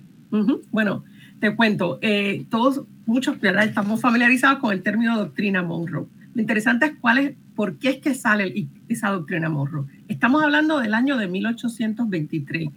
¿Y qué había ocurrido antes? Entre el 1810 y el 1825, todas las colonias de España en América se independizan, excepto Cuba y Puerto Rico, una tras otra, ¿sí? Y Estados Unidos le, le encanta, le encanta, porque ahora en vez de hacer negocios con España, que era muy proteccionista, puede hacer negocios directamente con cada uno de esos, de esos nuevos países que vienen a ser eh, los países latinoamericanos. Entonces, ¿qué es lo que le conviene? Hacer negocios con ellas individualmente porque así las puede dominar económicamente. Entonces, ¿qué pasa? business ah, is business. Exacto. Entonces, cuando España empieza a hacer una restauración, empieza entonces a, fines de los, 20, ya lo último, empieza ya a hacer como una restauración, empieza el temor de que regrese y retome su colonia. Y ante esa posibilidad, el presidente Monroe saca su doctrina, que ¿qué es lo que dice? Le dice a los países europeos que se pueden quedar con las colonias que tienen hasta entonces, pero que Estados Unidos, si algún país europeo trata de, adquirir nuevas colonias a partir del 1823, Estados Unidos les enfrentará militarmente. Y ahí es que viene la famosa frase de América es para los americanos, quiere decir no para los europeos. Claro, Europa, eh, Estados Unidos en ese momento no tiene la fuerza militar en realidad, ¿verdad? para, para hacer un planteamiento como ese, pero la eh, Gran Bretaña apoya a Estados Unidos cuando sale la doctrina Monroe y ahí sí le da peso a, lo que dice Estados Unidos. Ahí a partir de entonces empiezan una serie de intervenciones, poco tiempo después, bueno, unos, unos años después, ya eh, eh, cuando ya hace negocio directamente con estos países, cuando hay alguna cosa que pase en los países que, pueda atentar contra sus intereses económicos, tienen entonces la excusa de intervenir directamente y lo hacen militarmente. muchos tenemos la impresión de que empieza, Estados Unidos empieza a actuar acá en esta parte del mundo hacia el sur después del 1898, pero ya antes lo había hecho. Eh, desde el 1890 en Argentina y ahí intervienen otros países como en Haití también, Nicaragua, todo antes de 1898. Sobre todo, la que todos sabemos, que es cuando interviene la Gran Colombia para la creación de Panamá, para controlar el canal de Panamá. Y eso todo es antes del 1898. Entonces, todo esto lo hace para proteger sus intereses, ¿verdad? Que nunca quedan definidos cuál es la, hasta dónde llegan esos intereses. Ahora, cuando llega el año de 1904, que eh, es cuando el, presidente Teddy Roosevelt saca la otra eh, teoría, la de la política del garrote, ¿no? Que lo que dice es que hay que hablar suavemente, pero con el garrote en la mano. O sea, eh, ahí es que, ¿por qué viene esto? Que también es el the, carrot and the stick. Ajá, el, eh, el garrote en la maja, el stick. Em, ¿Qué pasa? Que en ese momento lo que estaba pasando es que la Armada alemana estaba bloqueando a Venezuela por deudas, por unas deudas que Venezuela tenía con bancos alemanes. Y entonces Estados Unidos saca y les dice que Estados Unidos intervendrá cuando países de Latinoamérica no puedan pagar por sus deudas internacionales para evitar intervenciones europeas. Entonces, eh, para esa época más o menos que se empieza, ya, ya estaban hablando de Latinoamérica como el patio trasero y ya se estaba llamando ese, eh, sobre todo los países centroamericanos, repúblicas bananeras, que es otro término que se ha usado para esa región. Entonces, eso continúa pocos años. Esa política del garrote dura hasta 1909, cuando el presidente William H. Taft saca la diplomacia del dólar, que es, según ellos, sustituir balas con préstamos, que, con dólares, pero en realidad son préstamos. ¿Y qué hacen? También compran las deudas. Cuando los países latinoamericanos tienen deudas que no pueden pagar, Estados Unidos las compra para que me los debas a mí y no se los debas a ningún país de otras regiones pero a eso va atado, ¿cómo lo vas a pagar? Ah, pues entonces el control de las aduanas de esos países y a través de ese control de aduanas recuperar lo que le debían y, más, ¿no? Como sabemos. Cobrar la comisión. Exacto. Entonces, luego de eso, pues eso dura bastante tiempo, y eh, viene la política del buen vecino, ¿verdad? Que de hecho, esta Richardson la menciona, usa el término buen vecino en un momento de la entrevista. Esa es de Franklin Roosevelt. ¿Y por qué cambia a buen vecino? Porque están en medio de la Gran Depresión. Esto es en el 1933. Como dicen los americanos, tienen other fish to fry, tienen otros problemas más serios y, tienen que concentrarse en sus problemas y entonces van a ser los buenos vecinos. Em, y, la que dice que ningún país no le van a intervenir, no, no van a, los asuntos internos ni externos, supuestamente, ¿no? Y, eso eh, va a traer, o sea, poco de tiempo después de esto, es cuando eh, cambia la fórmula, porque las, antes de la Segunda Guerra Mundial, la fórmula era invasiones militares, control de aduanas y manipulación de elecciones, ¿verdad? esas eran las tres formas más comunes. Ahora, cuando viene la Segunda Guerra Mundial, entonces es otro el, el, el proyecto, que todos conocemos lo que, hemos mirado esto, ¿no? Identifican en los países que tienen recursos económicos que les interesan. Y eso lo hacen hasta hoy, ¿no? Entonces les conceden enormes préstamos a través del, Fondo Monetario Internacional, del Banco Mundial, el Banco de Desarrollo Internacional, le ofrecen préstamos. Préstamos a veces que ellos saben que no pueden pagar esos países. Ese es el punto precisamente. Entonces los países adquieren estas enormes deudas que no pueden pagar. Y cuando no pueden pagar, entonces viene la sugerencia, ¿no? Es que, bueno, pues entonces, para pagar puedes hacer una de dos cosas. O vendes tus recursos a las grandes corporaciones a precios bien bajitos, ¿verdad? Y te olvidas de la legislación social, la legislación ambiental y eso, esas pequeñeces, ¿no? Y o privatizas tus corporaciones públicas, ¿verdad? Y de eso sabemos también mucho en Puerto Rico ya sea de todo, privatizas tus prisiones, el alcantarillado, la energía eléctrica, la telefonía, lo que sea, los puertos, privatiza vendiéndola a las grandes corporaciones de Estados Unidos. Ahora sí, ahí se pasa de la política del buen vecino a la política del buen negocio. Exacto, así podríamos llamarla. Ahora, ¿qué pasa con los que no, los gobernantes latinoamericanos que no aceptan? Que no aceptan ni los sobornos, ni las amenazas, ni la corrupción, nada, no aceptan nada. Ah, entonces vienen las operaciones encubiertas. Y hay varias, varias cosas que hacen asesinato de líderes. Eso hubo un tiempo que se hizo más, más frecuente, ¿verdad? Como el de Omar Torrijos en Panamá y el de Allende, por supuesto, en Chile. La intervención en elecciones es otra, ¿no? Eh, a través de, la, de darle fondos a las oposiciones en los países que tienen gobernantes que no aceptan las, las reglas de Estados Unidos. Eso se hace a través de la USAID, por ejemplo, o la, la NED, la Fundación, se llama Fundación Nacional para la Democracia, supuestamente, eh, apoyando a las derechas de los países que, que, no siguen lo que Estados Unidos dice, ¿no? Otras son los golpes de Estado directamente, que empiezan con Jacob Arbenz y terminamos con Zelaya, ¿no? Y la más reciente, que es el lawfare, ¿no? Que es cuando se utiliza el sistema judicial de esos países para sacar de carrera a los políticos que no obedecen. Y eso lo hemos visto con Lula, con Dilma, con Cristina Fernández. Entonces, ¿cuál es el efecto de esto en Latinoamérica? Eso que hemos hablado hoy, ¿no? La, la región con más desigualdad del mundo, porque con quién se negocia, con quién manejan sus asuntos Estados Unidos, con esas pequeñas élites latinoamericanas que son las que hacen el dinero. Ese dinero no salpica, como dice Ignacio, no salpica más para abajo, se queda ahí, en esa élite, ¿no? Que quiere mantener ese status quo porque le viene bien, porque le hacen, hacen dinero, ¿no? Entonces, está, en ese proceso, Estados Unidos detiene todas las reformas sociales que puedan cambiar estos arreglos que tienen con esas élites y eh, también todos los intentos de industrialización, ¿verdad? Porque ellos lo que quieren es extracción, es una una política extractivista, ¿no? Y tengo que ir a una pausa, Ligia. Nos quedamos en la política extractivista y qué más. Este, después de la pausa. Venimos enseguida. Bueno, amigos y amigas, entramos en el último segmento del programa. Eh, esta semana se realizó la reunión de la CELAC. Ya estuvimos discutiendo, ¿verdad?, sobre lo cual fue la dinámica y las propuestas y los acuerdos fundamentales en esa reunión, pero el día antes de la reunión de la CELAC hubo una reunión de la CELAC donde el presidente Biden no participó, por, como hicieron otros presidentes de distintos lugares, ¿verdad?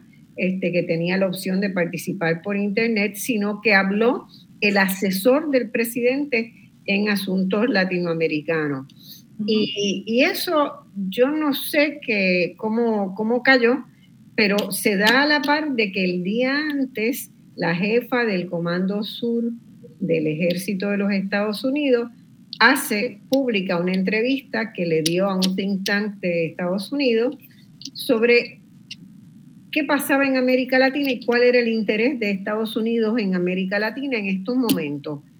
Y eh, hay una brecha bien grande entre lo que se discutió en la CELAC con lo que plantea esta coronel del ejército de los Estados Unidos, el ha estado, yo le pedí que resumiera la evolución ¿verdad? de las relaciones de Estados Unidos con la región en cinco minutos más o menos. Este, pero logró muy bien identificar una serie de etapas y te habías quedado en la etapa post dictadura latinoamericana, ¿verdad? Que fueron apoyadas, que fueron este, en algunos casos financiadas eh, a lo que fue la práctica del sector financiero internacional, particularmente estadounidense, con relación a las economías latinoamericanas. Ahí nos habíamos quedado. Eh, sigue. No, nada más quería comentar, ya estaba terminando ese resumen, lo que estaba hablando era de los efectos que tiene, ha tenido todo esto en la América Latina, de, de detener las reformas sociales cada vez que hay intentos de cambiar las relaciones y de detener la industrialización de, de, Latinoamérica, porque el, interés es extraer los recursos naturales. Eh, uno de los efectos precisamente de esa extracción de los recursos materiales, de, eh, naturales, perdón, es el daño irreversible que se ha hecho al medio ambiente, ¿verdad? Que habíamos hablado en, en los segmentos anteriores un poquito ya de eso. Pero además, sí. justamente en la, en la CELAC, una de las discusiones interesantes fue cómo eh, una de las recomendaciones de Petro que tenía que ver con el uso de los recursos naturales, él lo que decía era que esta era una gran oportunidad que tenía América Latina para una reindustrialización, porque no se trataba de venderle el litio, ¿verdad? El litio sin procesar, eso era una cosa y otra cosa era vender baterías, era fabricar las baterías que acumulaban litio y litio y todas las cosas que se necesitaban para hacer la transición eh, a otra matriz energética, poder producirlas en América Latina y venderlas a la misma región y al mundo. Sí, es una gran diferencia. Y ahí sí hay ganancia, ahí sí, ahí sí están hablando de ganar. Es lo mismo que pasa en Puerto Rico, ¿verdad? ¿no? Sí, claro, claro, eh, tiene que ver una cuestión, eh, y, traemos el tema de los recursos naturales, el litio, por ejemplo, ¿verdad? Este, se cree que parte del, del, golpe de Estado aquel que se dio en Bolivia, eh, se habló mucho de cómo eso estaba ligado al, al litio. Eh, y hasta algún momento se hablaba de, de la participación hasta de, de, Elon Musk, ¿verdad? Y todos estos eh, eh, mega empresarios, ¿verdad? O multi, multimillonarios, ¿verdad? Que de alguna manera están envueltos en la producción de ciertas tecnologías. y yo creo que no podemos ir muy de lejos específicamente por la carrera entonces ahora tecnológica que se está dando entre China y los Estados Unidos. China ha podido crear una base productiva impresionante en los pasados 30 años. O sea, eh, si miramos un mapa eh, y vemos, por ejemplo, el, el nivel de comercio que, eh, que, se daba, o sea, cuál era, por ejemplo, el país con el más que se comerciaba, ya tú ves que se ha dado un reversazo, ¿no? Ahora ya no es Estados Unidos, que la mayoría del mundo comercia con China.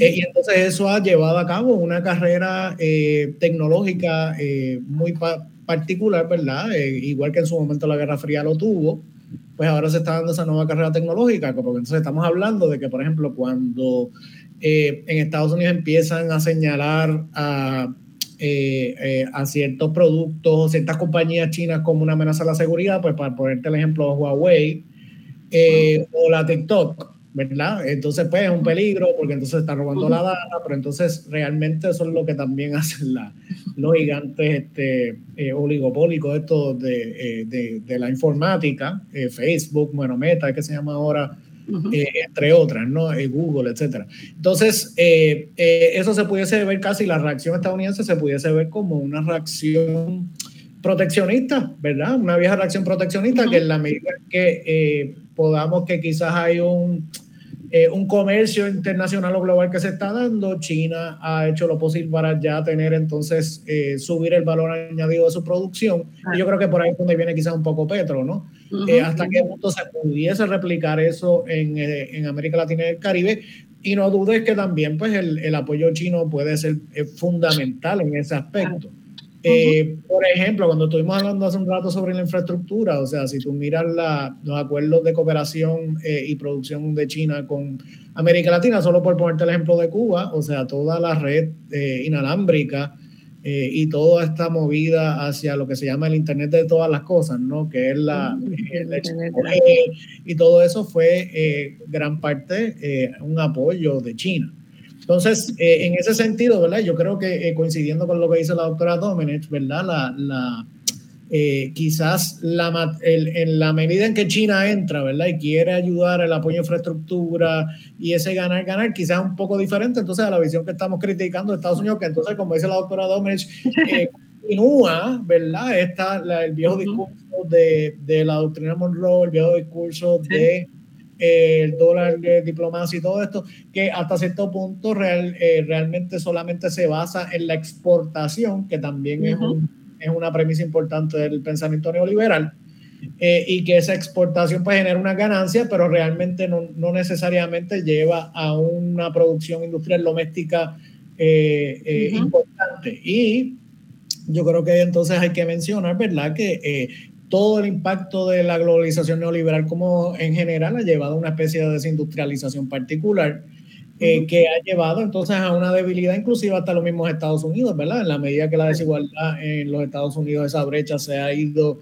encrechendo, pues tiene que ver mucho entonces también con el hecho de que muchas industrias se fueron y empezaron a producir en otros lugares con mano de obra barata, etcétera, ¿no? Quizás más que se pudo posicionar en ese sentido de una manera, ¿verdad? En, en, en, en, poder llevar a cabo un desarrollo nacional bastante sólido, pues en ese sentido ha sido China, no es la única, pero yo creo que fue una que se benefició. Mucho de eso yo creo que tiene que ver mucho con la política económica de, de Beijing, en ese sentido, y cómo lo llevó a cabo, ¿no? qué interesante que ella, Laura Richardson, ella habla, ¿verdad?, de la preocupación del comercio creciente con China y habla cómo ha ido aumentando y todo eso, pero lo que ella nos dice es que hoy en día Estados Unidos le vende 170, estaba mirando ayer, 151 billones de dólares en el 2021 a China y le compró 506 billones de dólares. Entonces, ¿de qué estamos hablando? esa parte no la... La balanza comercial no es favorable a China, sino a Estados Unidos. Exacto. Y además, en buena medida, el poderío económico de China contribuyó a hacerlo, con, fueron los empresarios estadounidenses los que contribuyeron al mismo, trasladando su producción allá porque era más barato, por la avaricia. O sea, si ellos pueden comerciar con China, ¿por qué Latinoamérica no puede? Explícamelo otra vez. Como que no, no, no, no. Claro. Eh, ahora, te iba a comentar, Marcia, leí una, una cita del jefe del Estado Mayor Conjunto, de Estados Unidos, Mark Miley, en el, en el 2021, específicamente en la toma de posición de Laura Richardson, dijo que el hemisferio occidental, y cito, nos pertenece a nosotros y a nadie más. Y estamos hombro con hombro en esa causa común para protegerlo de cualquier amenaza internacional. Así lo dijo. ¿no? Es el mismo cuento de, la... Bueno, el, el, problema, el problema grande es que lo que uno ve es que América Latina perdió la ingenuidad. Yo espero. yo, y, es más libre de, ¿verdad? Está ejerciendo soberanía permanentemente. Sí, estamos viendo. Dos, noticias interesantes que vi en estos días que estábamos eh, con lo de la CELAC. Una fue, bueno, aparte de lo que hablamos de, de, de que Argentina y Brasil entonces están moviéndose ya definitivamente esa posibilidad. Y obviamente para eso, pues, eh, eso es parte de la política exterior de Lula, que dependerá mucho también de la situación política en Argentina, pero bueno, que quieren llevar a cabo entonces la moneda común.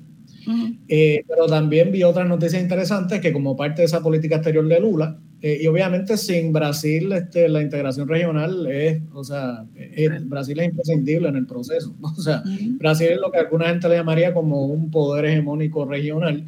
Eh, y dependiendo, pues vemos la diferencia entre Bolsonaro y ahora Lula, ¿verdad? Con una política exterior muy particular, pues entonces vamos a ver la posibilidad de, el, de reforzar entonces esa, esa integración.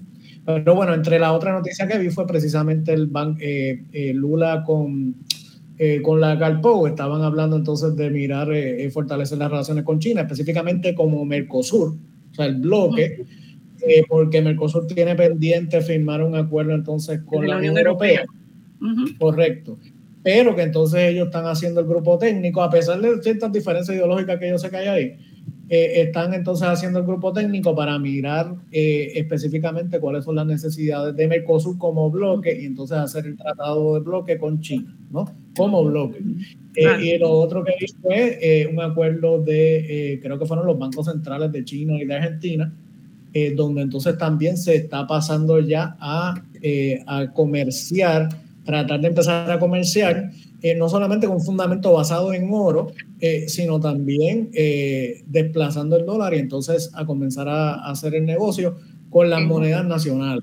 Y yo creo que ahí es donde estamos en el punto ahora, que estamos viendo una transición. Esto se viene hablando hace mucho tiempo, pero ahora, particularmente el conflicto Ucrania-Rusia, es que estamos viendo entonces un incremento en el comercio de con monedas nacionales. O sea, que parte de, de, la hegemonía histórica norteamericana, particularmente durante la era, la era neoliberal, fue la fuerza eh, financiera. ¿verdad? Es decir, si Estados Unidos fue perdiendo fuerza en la producción, digamos, porque entonces se fueron a otros países a producir otros, las mercancías de menor valor añadido, etcétera, pues entonces tú pudieses argumentar que su poder hegemónico de la era de la globalización lo fue entonces el poder financiero particular, el capital financiero, ¿verdad? Como se diría. Y entonces lo que estamos viendo es este, que, eh, y yo voy a poner la guerra o el conflicto ruso-ucraniano eh, eh, como un momento culminante, en el cual la misma Rusia, evidentemente, siendo pues uno de los países más grandes en términos de exportadores de materias primas, de hidrocarburos, eh, es bueno, es sumamente sancionado. Ahora es el país más sancionado del mundo. Eso abona entonces a la crisis de la economía capitalista y particularmente de Occidente, especialmente la Unión Europea, que entonces está viendo unos altos costos y una inflación muy grande y está entonces debilitando a Alemania eh, de gran manera, ¿verdad? A la Unión Europea en general. Eh, y entonces Rusia se ha movido mucho más hacia, hacia el este, como yo dije hace poco en, en una columna, donde entonces evidentemente ahora con China, con la India, con Turquía, eh, y que conste que Turquía es miembro tradicional de OTAN, pero eso es para que veamos cómo ha cambiado la geopolítica. Eh, entre otros países, porque entonces se está hablando también cómo integrar a ciertos países de África con Sudáfrica a la cabeza, y entonces eh, eh, eh, Latinoamérica con Brasil a la cabeza, que ahora también Argentina está en ese proceso, a unirse al BRICS, ¿verdad? ¿Saben lo que es el BRICS? Que es el grupo que es Brasil, Rusia, India, China y Sudáfrica. ahora estamos hablando de un BRIC Plus. Entonces, para mí, ¿verdad? Dando este, digamos, esta mirada geopolítica y global, el, el, el tranque o la fuerza eh, estadounidense vino mucho de la dolarización de la economía global, o sea, todo el eh, eh, las divisas extranjeras, ¿verdad? Siempre se dio entonces del, del, dólar. Y lo que estamos viendo es la posibilidad, especialmente con Arabia Saudita, que entonces es el, el, el otro de los mayores exportadores de hidrocarburos, de petróleo en este caso, que entonces también comienza un proceso por el cual ellos ya van a empezar a, a hacer los negocios con eh, los otros países con China, etcétera, en monedas nacionales. Y entonces la posibilidad de que el BRICS cree una moneda también eh, de intercambio particular, ¿verdad? O quizás basado en una canasta, una cesta de moneda, en el cual entonces van a empezar a hacer los negocios, el comercio y la finanza y sistema financiero fuera del SWIFT, ¿verdad? Porque cuando uh -huh. fuera del SWIFT, pues evidentemente pues eh, busca, buscan la manera entonces de crear nuevos sistemas financieros. Entonces Rusia ya tiene su eh, sistema de transacciones financieras internacionales eh, y los chinos también tienen uno hace tiempo que está funcionando. Si es que, si lo que vemos con esa desdolarización, básicamente, esa posible desdolarización, es un cambio muy grande entonces en la económica mundial. Creo que estamos en ese proceso ahora mismo. Eh, esas élites latinoamericanas son las que van a decir dónde le ofrecen el mejor negocio, los mejores términos de financiación, todos esos términos, es, todo eso es lo que están ellos viendo en este momento y por eso es que están eso lo, habla Richardson también, que eso es lo que están buscando, mejores términos de financiación, que no sean tan eh, intrusivos ¿no? en las políticas de los países, etcétera, y en las economías de los países. es, curioso que ella dice que eh, tenemos que juntar todo eso para ver cómo armamos nuestro juego. Sí, nuestro juego, y habla así, sí. A mí me dio un poco de miedo lo del juego, porque suena como una me dio un poco de miedo. Además, además, hay mucho que se destila de ese odio, de esa de ese sentimiento visceral de desprecio a China, ¿no? Cuando por otro lado hay mucha, muchas cosas que están apareciendo de que Estados Unidos está usando su radar para ver dónde se pelea, dónde, a quién le declara la próxima guerra o cómo se busca la próxima guerra. Y hay todavía para, para mi modo de ver es muy especulativo, ¿verdad? Pero parecería que no es descartable la idea de que pueda venir una guerra con China. Ella le hizo una frase que a mí me asustó un poco, dice, vamos a boxear contra nuestros adversarios, boxear contra nuestros competidores. No sé qué es lo que ella quiere decir con boxear. Box out, ya dice box out. Knockout, ajá. Eh, knockout. Y, y el knockout, y eso y eso, ¿verdad? Eh, le, le plantearía a América Latina probablemente eh, una situación bien difícil, ¿no? No, definitivamente es lo que dijo la doctora Dameneche, América Latina, entonces eh, tú puedes ir unido y entonces buscar dónde, cuál es el mejor espacio para tú llegar, ser parte de este nuevo orden global internacional que está surgiendo eh, o tú puedes ir desunido, ¿verdad? Y yo creo que eso es... Te pasan el rolo. claro, ese es el gran reto que tiene entonces la región. Eh, eh, porque evidentemente yo creo que históricamente, como el, toda la historia que nos hizo la doctora Domenech, o sea, las divisiones entonces en la región han sido muy, muy grandes precisamente por, muchísimas razones, ¿verdad? Que ya ella explicó, por diferentes eh, asimetrías comerciales de desarrollo, etcétera. Entonces, hay que mirar ese, ese, futuro que se está dando, que ya está aquí, ¿verdad? En relación a cómo se está organizando la nueva economía global, ¿verdad? Yo creo que la, eh, en ese sentido, ¿verdad? La preocupación quizás un poco del discurso de, de, Richardson, ¿verdad? Es, un poco más de lo mismo, pero también es lo que ustedes dicen, hasta qué punto se está viendo todo ahora de nuevo como una especie que quizás siempre lo vieron igual, pero como un juego sumase, ¿no? O sea, que se está viendo de nuevo las relaciones internacionales cuando deberíamos estar preocupados por el cambio climático, la pobreza. Se está viendo que si tú te llevas a este, pues entonces es una pérdida para mí eh, y viceversa, ¿no? Eh, y eso yo creo que es un poco la, la mirada eh, tradicional, racional, que viene de un poco la mentalidad anglosajona. Sí. De que el dijo varias cosas que son clichés, dijo varios clichés, como el de nuestros adversarios no, no juegan con las reglas, no siguen las reglas del juego. Dice eso y dice que nosotros sí, nuestros naciones. Claro, porque ponen las reglas del juego. Claro, no, nosotros todo lo que hacemos es basado en derechos humanos y las reglas y seguimos las leyes. Yo, sí, seguro.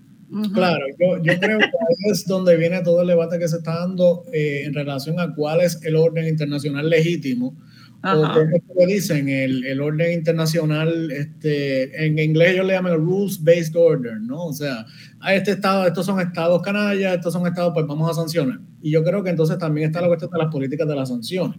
Que no la eh, menciona para nada ella, Richardson. Nada. Por eso, entonces el bloqueo a Cuba hace. Nada de eso está. de medio siglo. Este, las sanciones a Irán, las sanciones a Venezuela, las sanciones a, a Nicaragua, las sanciones a todo el mundo. Entonces termina en un punto sancionado, ¿entiendes? Donde evidentemente pues las sanciones ya llega un punto que el resto del mundo pasa por encima de las sanciones porque entonces se está organizando para simplemente reorganizar el mundo eh, por encima de ella. Y yo creo que eso es parte de lo que estamos viendo.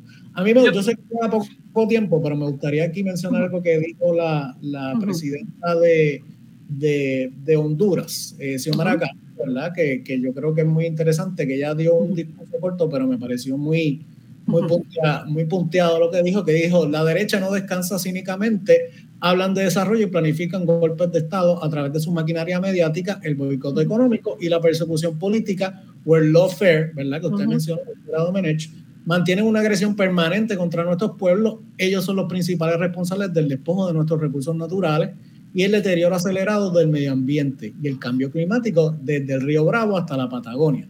Estamos librando una batalla común contra el neoliberalismo y a su paso solo ha dejado la pobreza, hambre y miseria. Solo unidos podemos blindarnos de los ataques feroces del neofascismo que pretende imponer los intereses egoístas frente a las grandes potencias económicas a nuestros pueblos. A mí me parece que eso viniendo de Honduras, ¿verdad? Un país que eh, depende muchísimo de los Estados Unidos. Y tiene una base militar ahí. tiene una base militar. Yo creo que Honduras, es que dentro de Colombia, ¿no? Sí, sí. Honduras ha tenido una, o sea, Estados Unidos ha mantenido una relación colonial en Honduras muy fuerte, hasta Celaya, yo creo que, que ahí empezó a, como que rebasó la copa, ¿no? Si Zelaya tenía la intención, ya iba a pedirle a Estados Unidos que, que abandonara la base. Sí, sí, por eso, por eso lo, mandaron a sacar. Exacto. Claro, claro, eso fue. Por eso lo mandaron a sacar. Obama y bajo la Secretaría de Estado Hillary Clinton, claro. Este, no se esperaban que esto sucediera, ¿verdad? Que después la eh, Xiomara apareciera en escena. Y, y que yo creo que es más fuerte que, que Celaya, que es más... Oh, sí, parece que sí. Tiene, tiene más garra. Yo quería, no quería cerrar el programa, que ya estamos terminando, sin plantearles y preguntarles, porque a mí me, me generó mucha, mucha, una sacudida afectiva de que las, eh, la CELAC, que tiene países tan grandes como Brasil, Argentina, tenga ese mecanismo tan absolutamente democrático de la rotación de las presidencias y que incluya a los países del Caribe en esa rotación, ¿verdad? Y que por primera vez un país que tiene 109 mil habitantes que tiene 340 y pico de kilómetros cuadrados, es decir, es del tamaño de Vieques, y tiene 109 mil habitantes, esté presidiendo la CELAC. Así es. Es un orgullo, un orgullo que un país del Caribe, sí, este, ahora vaya a presidir. no solamente es un gran triunfo, es evidencia de cómo han cambiado las cosas, ¿verdad? Cómo hacia la Latina, la ingenuidad que había antes y la sumisión que había, que acabó, no. Correcto. Ahora nos representa a toda América, desde el Caribe hasta el sur. Gonzalo.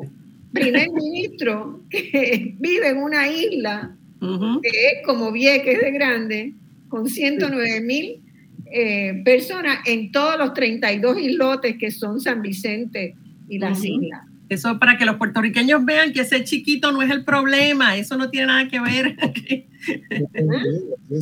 Yo creo que hay que ver la figura ahí de Ralph González, ¿verdad? Este, Ralph González que se ha fajado y que además, este era lo último con lo que quiero que ustedes comenten, es el primero que empezó a plantear la necesidad de las reparaciones por la esclavitud y el colonialismo. Sí. Y todo el Caribe está tiene sus grupos de trabajo que están calculando cuánto les tiene que pagar Inglaterra, cuánto Francia por, la, por, la, por haber sostenido la explotación de la esclavitud y por haber deteriorado las capacidades de desarrollo durante miles de años. Entonces, Ralph González fue quien estuvo llevando esa lucha. Y es quizá el que puede traer los problemas del Caribe a al mundo, ¿no? sobre todo al mundo latinoamericano, como por la importancia que tienen, ¿no? Devolver esa importancia al, del Caribe y lo que está pasando en el Caribe. sí, excelente, excelente para todos nosotros los caribeños. Yo creo que, creo que el, ¿verdad? Este, el, futuro de la región eh, y evidentemente el Caribe pues se sigue eh, fortaleciendo eh, históricamente, ¿verdad? Con el CARICOM, este, con la Organización de Estados de Cooperación del, este, del Este del Caribe. Eh, y sí, hay, en el Caribe hay, pues, este, históricamente unos problemas de identidad, unos problemas de colonialismo muy grandes que todavía estamos manejando, pero yo creo que eso es un gran triunfo, el hecho de que eh, San y las granadinas se convierten entonces ahora quienes van a y es muestra de la capacidad profundamente democrática de América Latina profundamente democrática. Que los brasileros confíen en que González los va a llevar al mismo puerto que Lula y los argentinos confíen. Y, ¿eh? Eh, eh, Eso no es poca cosa. No es poca cosa. Sí, así que, que, eso también es como un espejo de la decadencia de la hegemonía estadounidense que se ha hecho evidente. Ustedes en el programa mismo estuvieron discutiendo ¿verdad? Todos los problemas internos que tiene Estados Unidos, problemas sociales que tiene Estados Unidos, es como que va caminando a camino un precipicio y no podemos seguir amarrados con eso, porque ¿a dónde vamos? Pues para el precipicio con ellos, ¿no? Entonces, Latinoamérica tiene no tanto ya que aprender de Estados Unidos. Eso del, patio, trataron de hacer del Medio Oriente el patio trasero y mira qué, qué mal les fue. O sea, en realidad no les va bien en ningún sitio y hay que mirarlo así y, mirar para donde, donde hay progreso, donde podemos sentirnos que, que podemos echar para adelante. Y Puerto Rico, sobre todo, empezar a mirar para Latinoamérica, viajar a Latinoamérica. Cuando uno viaja en Latinoamérica, se lo siente que uno es latinoamericano. ¿Se te siente? Claro. Así es. Cuando me hablen a mí, me sigan hablando del sueño americano y que me voy a Estados Unidos porque la democracia ya y los trabajos y el empleo y el buen trato. Los miro y les digo, ¿sabes qué? Democracia es que América Latina tenga en la CELAC una rotación y que, el presidente de la CELAC... Quería, quería mencionarle, aquí se empezó un grupo de trabajo que se llamaba Demandamos que Puerto Rico esté en la CELAC. Hace unos buenos años cuando surgió la CELAC. Eh, yo y un compañero, un, gran amigo, eh, Julio Ortiz Luqui, que entre otros problemas que, empezamos ese, ese, trabajo, pero bueno, yo entre, entre tesis y trabajo pues también pues me envolví.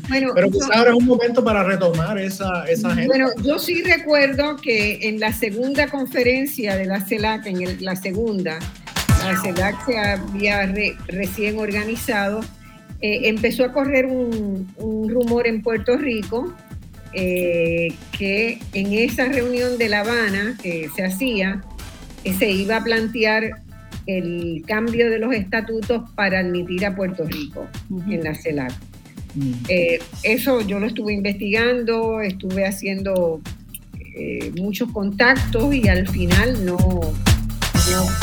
no, prosperó si es que alguna vez hubo la intención.